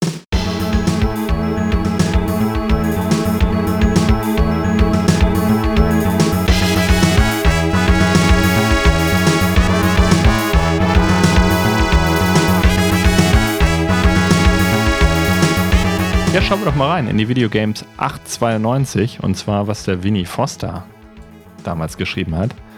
Ja, im Prinzip schreibt er hier, dass eben nach Fatal Fury äh, jetzt eben auch das Original kommt. Weil Fatal Fury gab es wohl vorher und da hätten sich die Fans schon warm gespielt und jetzt wird das Originalspiel eben auch endlich kommen auf der Konsole. Dann spricht er weiterhin von einer Überbelegung des Joypads und trotz dessen bleibt es spielbar. Also ich finde es eigentlich nichts überbelegt. Man hat die Knöpfe für Tritte und Schläge und hat L und R halt für starken Schlag und starken Kick. Also ich weiß nicht, wovon er da spricht, von der Überbelegung. Eine Überbelegung ist für mich immer, wenn irgendwie ein Knopf mehrere Funktionen gleichzeitig hat. Ja, aber ich glaube wirklich ein Spiel, das alle Knöpfe so allgegenwärtig von dir gefördert hat, wie Street Fighter auf dem Super Nintendo, das war für mich auch das erste Spiel, das mich so mit der Situation in Kontakt gebracht hat. Weil ansonsten hast Aber du die hat's Schultertaste. ja eigentlich nicht. Was war denn vorher? Es war ja egal. Er hat halt immer irgendwie eine Aktion ausgeführt, halt nur eine andere. Aber du konntest ja, Ja. nichts falsch machen in dem. Also wenn du jetzt einen mittleren Kick statt einen starken Kick oder einen Low Kick oder was auch immer Mhm. gemacht hast, das war ja dann nicht falsch in dem Moment. Na, falsch ist es nicht, aber es zieht natürlich weniger ab, wenn du einen leichten Schlag machst, als einen harten Schlag. ja, aber komm, wenn man das eine, eine halbe Stunde, Stunde spielt, also das ist schon Meckern auf ganz hohem Niveau, finde ich hier. Also Okay. da von der Überbelegung zu sprechen. Ja, und ansonsten sagt er, ja, wer bis zum Finale dranbleibt, kann außerdem dem Street Fighter-Gerücht auf den Grund gehen. Die Straßenkampflegende Shenlong, die sich hinter dem letzten Endgegner verbergen soll, existiert nur als Aprilscherz. Genau, das haben wir ja vorhin gesagt, ja. Ja, genau. Ansonsten gibt er halt der Grafik 86%.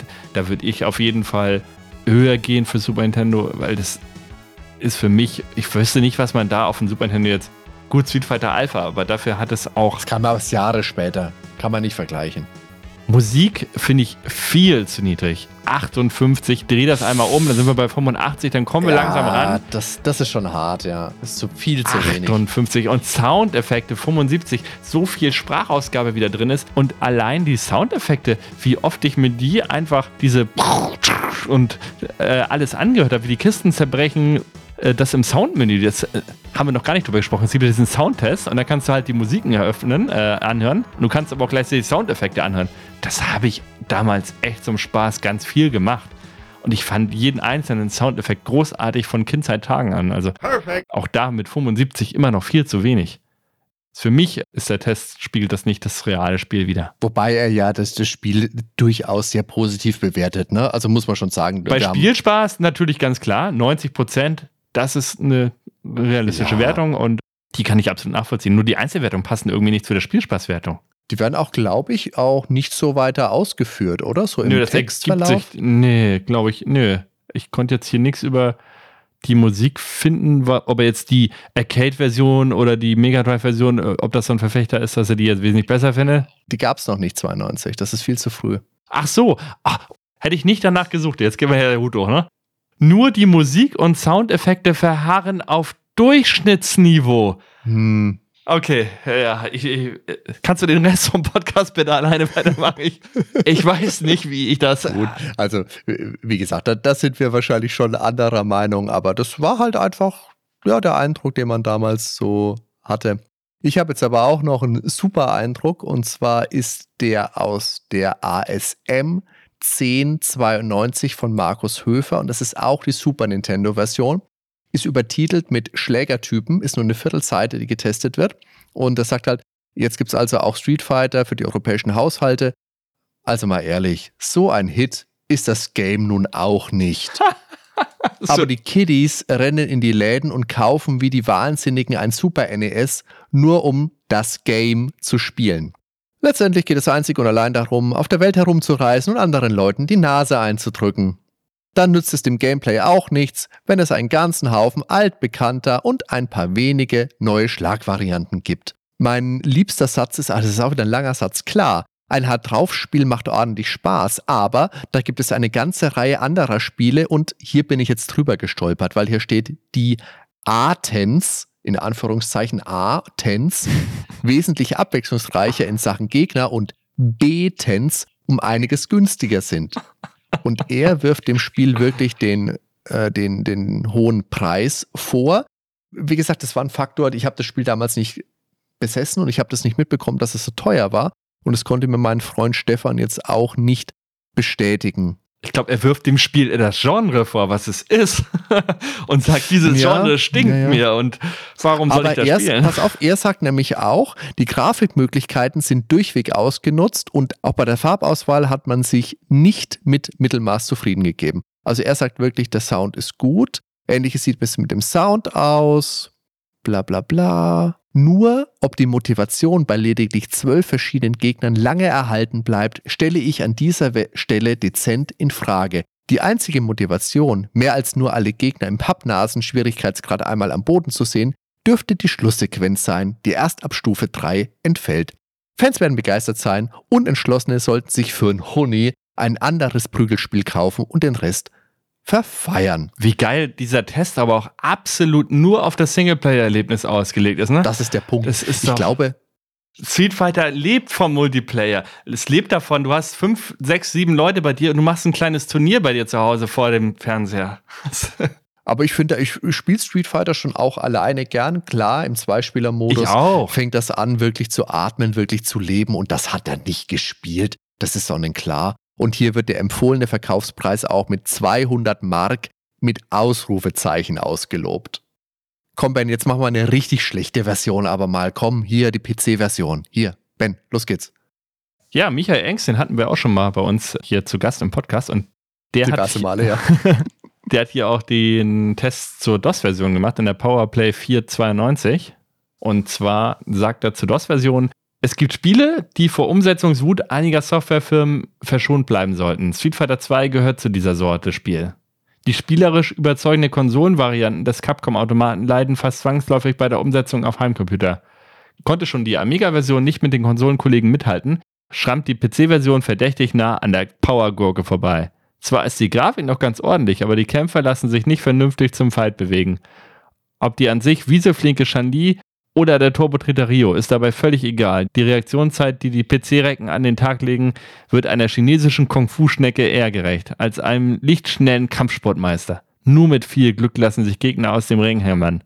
Im Zweispieler-Modus verdoppelt sich gar die Qual. Selbst der eingefleischteste Street Fighter 2-Fan wird beim Anblick dieser Fassung den Monitor mit einer Handkantenschlag ins Nirvana schicken. Bam. Bam.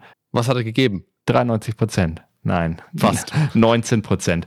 Grafik hat er 64 gegeben, Sound 35, ja, wahrscheinlich äh, aufgrund der Düdelmusik damals. Und ich weiß gar nicht, woran es lag, dass die PCs einfach nicht leistungsstark genug waren, wenn die Reaktionszeiten so schwach sind. Also, ja. Es waren auch, glaube ich, einfach lieblose Ports, die schnell rausgehauen wurden, weil man das Geld noch abgreifen wollte. ja. Das war, glaube ich, viel mehr. Das war ja alles von US Gold. Die waren ja durch die Bank nicht gut. Von denen war ja auch die C64-Version, die ich hatte. und die ist in der Playtime 1293 getestet worden und bekam 68 Prozent. Ist kein Hit, ist klar, aber 68 Prozent ist auch keine Supergülle. Aber jetzt muss ich mal sagen, ähm, Turbo Outrun von US Gold war super. Für C64. Und im Text liest du ja, für den C64 wahrscheinlich erträglich, fürs Auge nicht gerade ansprechend. Also, wer das bewertet hat, da sind wir uns einig, der kann dieses Spiel nicht gespielt haben. Der hat mal die Packung in die Hand genommen, hat sie ein bisschen gewogen, hat sie ein bisschen, bisschen so geschüttelt und hat gesagt, oh, mm, 68 Prozent. Gut. Also, welche Version man spielen sollte, wollte, das war letztendlich natürlich Geschmackssache. Heimcomputer eher nicht. Gameboy wäre jetzt auch nicht die Version meiner Wahl, obwohl die technisch ganz gut dasteht wohl. Die, sind die Tests auch einigermaßen ordentlich. Ja, die ist halt nur ein bisschen langsamer, ne? Das ist halt. Ja, genau. Dann die Mega Drive-Version mit dem Sechs-Button-Pad, die kann man sich auch anschauen. Das Super Nintendo hat halt schon sechs Buttons von Haus aus. Das spricht nochmal dafür. Da muss man nicht nochmal extra Geld ausgeben. Genauso wie für die PC-Engine-Version, so man an eine gekommen ist, weil das hast du ja in der Regel nur über einen Importladen bekommen. Und PC Engine hatte von Haus aus ja auch diese zwei Button-Controller, hast du auch nochmal extra kaufen müssen. Also Super Nintendo ist meine Go-To-Version, ist auch die, die ich früher gespielt habe und musikalisch war das einfach die beste für mich. Das Mega Drive hat einen ähnlichen Soundchip wie die Arcades, also das ist somit vielleicht sogar näher am Original. Und für das Super Nintendo musste man die Musik neu machen, aber dadurch klingen für mich persönlich die Super Nintendo-Stücke einfach am besten, gefallen mir auch besser als die Automatenstücke. ja. Und auch die Soundeffekte und Stimmen sind toll. Das ist deshalb meine Go-To-Version, ja.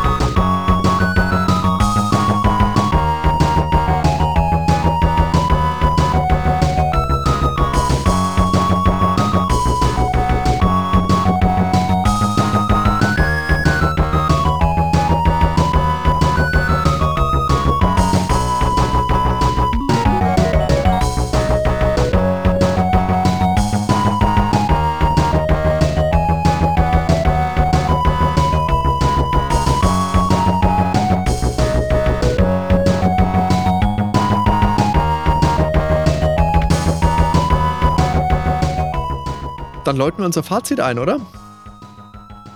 Also Street Fighter, ein bedeutendes Spiel und das war wirklich unglaublich gut. Es hat die Spielhallen revitalisiert, es zog unfassbar viele Nachahmer nach sich und es war generell gesprochen ein weltweites Phänomen. Es wurde immer mal wieder gern zitiert, zum Beispiel der Dragon Punch und der Feuerball in Worms und ich weigere mich immer noch Worms zu sagen. Das war für mich und meine Freunde damals einfach nichts weniger als eine lupenreine Sensation. Ich konnte das ja nur selten im Urlaub mal am Automaten spielen und da schaffte die Super Nintendo-Version einfach echt Abhilfe.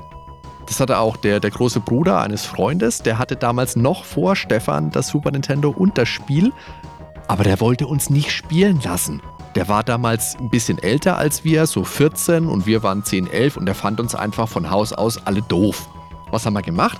Wir haben natürlich gewartet, bis er mal außer Haus war, haben uns dann in sein Zimmer geschlichen und haben heimlich gespielt. Also was heißt Zimmer? Der hat damals im Keller sich eingenistet gehabt, weil er war halt 14 und war ein bisschen so auf Rebell und so. Da stand eine Couch, da war es dunkel, da war nur der Fernseher, die Konsole. Das war einfach der krasse Nervenkitzel. Da waren da zwei Freunde und ich, wir waren im Keller gesessen, haben abwechselnd Street Fighter 2 gespielt, haben uns gefreut und wir sind wirklich bis Vega gekommen und ich war dran, ich habe den gerade besiegt, wir wollten jubeln, Tür fliegt auf, der Bruder kommt rein und das, oh, das war keine Freude, oh, das, oh, das gab Ärger, ei.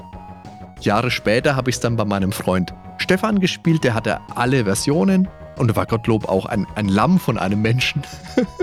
Allerdings, was man dem Stefan vorhalten muss, der hat dann irgendwann angefangen, 20 Pfennig pro Spielsitzung zu verlangen, weil man würde ja die Controller runterranzen und die, wie er es genannt hat, Joypad-Kraft verbrauchen. Stefan ist nämlich der bis heute übel. Joypad-Kraft. Hier.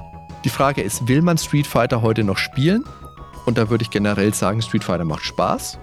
Besonders natürlich zu zweit. Und welche Version man letztendlich spielt, das ist dem eigenen Gusto überlassen. Also ich persönlich habe die meiste Erfahrung mit dem Super Nintendo-Versionen, konnte damals ja auch alle drei spielen. Die beliebteste, sagt man heute, ist wohl Turbo. Das soll wohl die ausgeglichenste sein.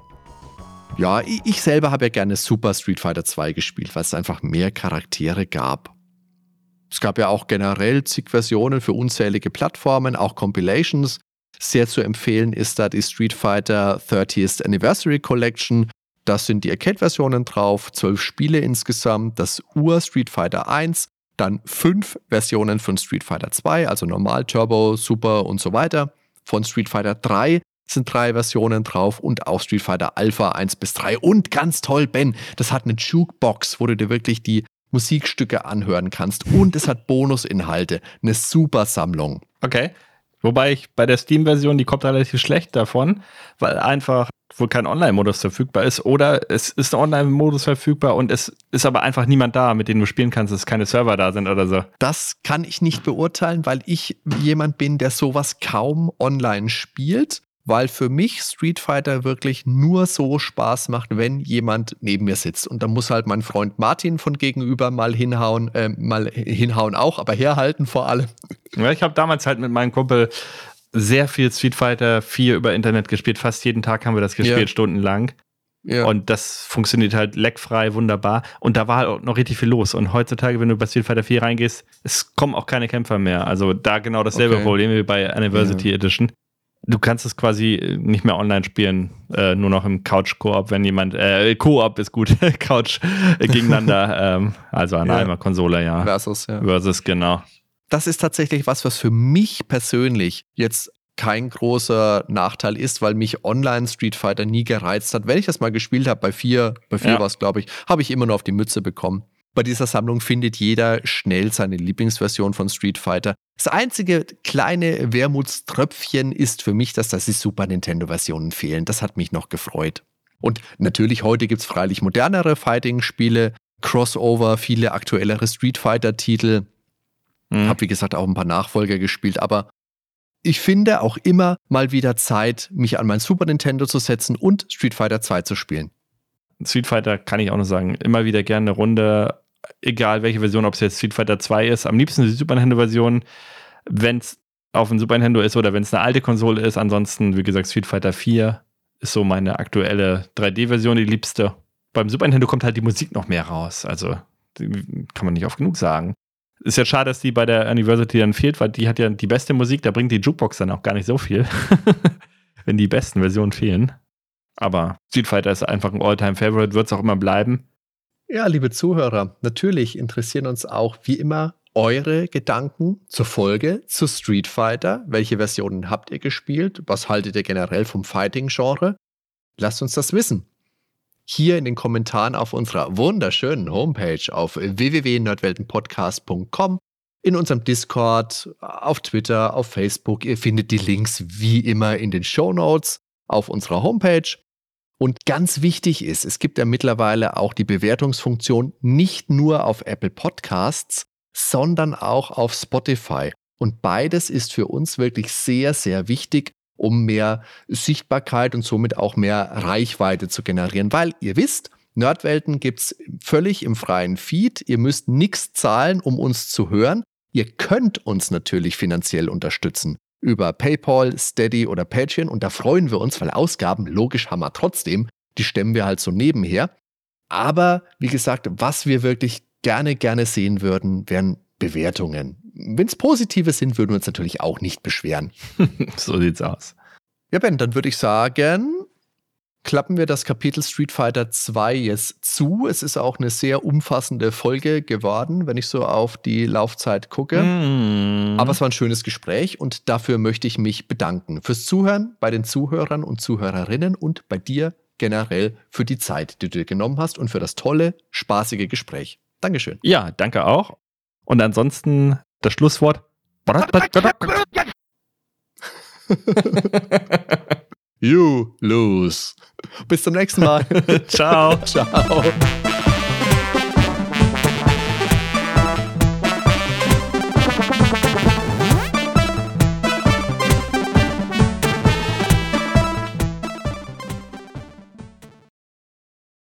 So, ihr Lieben, seid ihr immer noch da?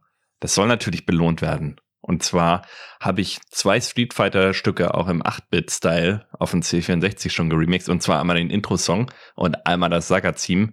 Obwohl ich habe gesagt, belohnt werden. Vielleicht soll es auch bestraft werden. Ich weiß es nicht. Je nachdem, wie ihr diese 8-Bit-Musik findet. Ähm, ja, wenn ihr dran bleibt, könnt ihr noch reinhören. Geht los.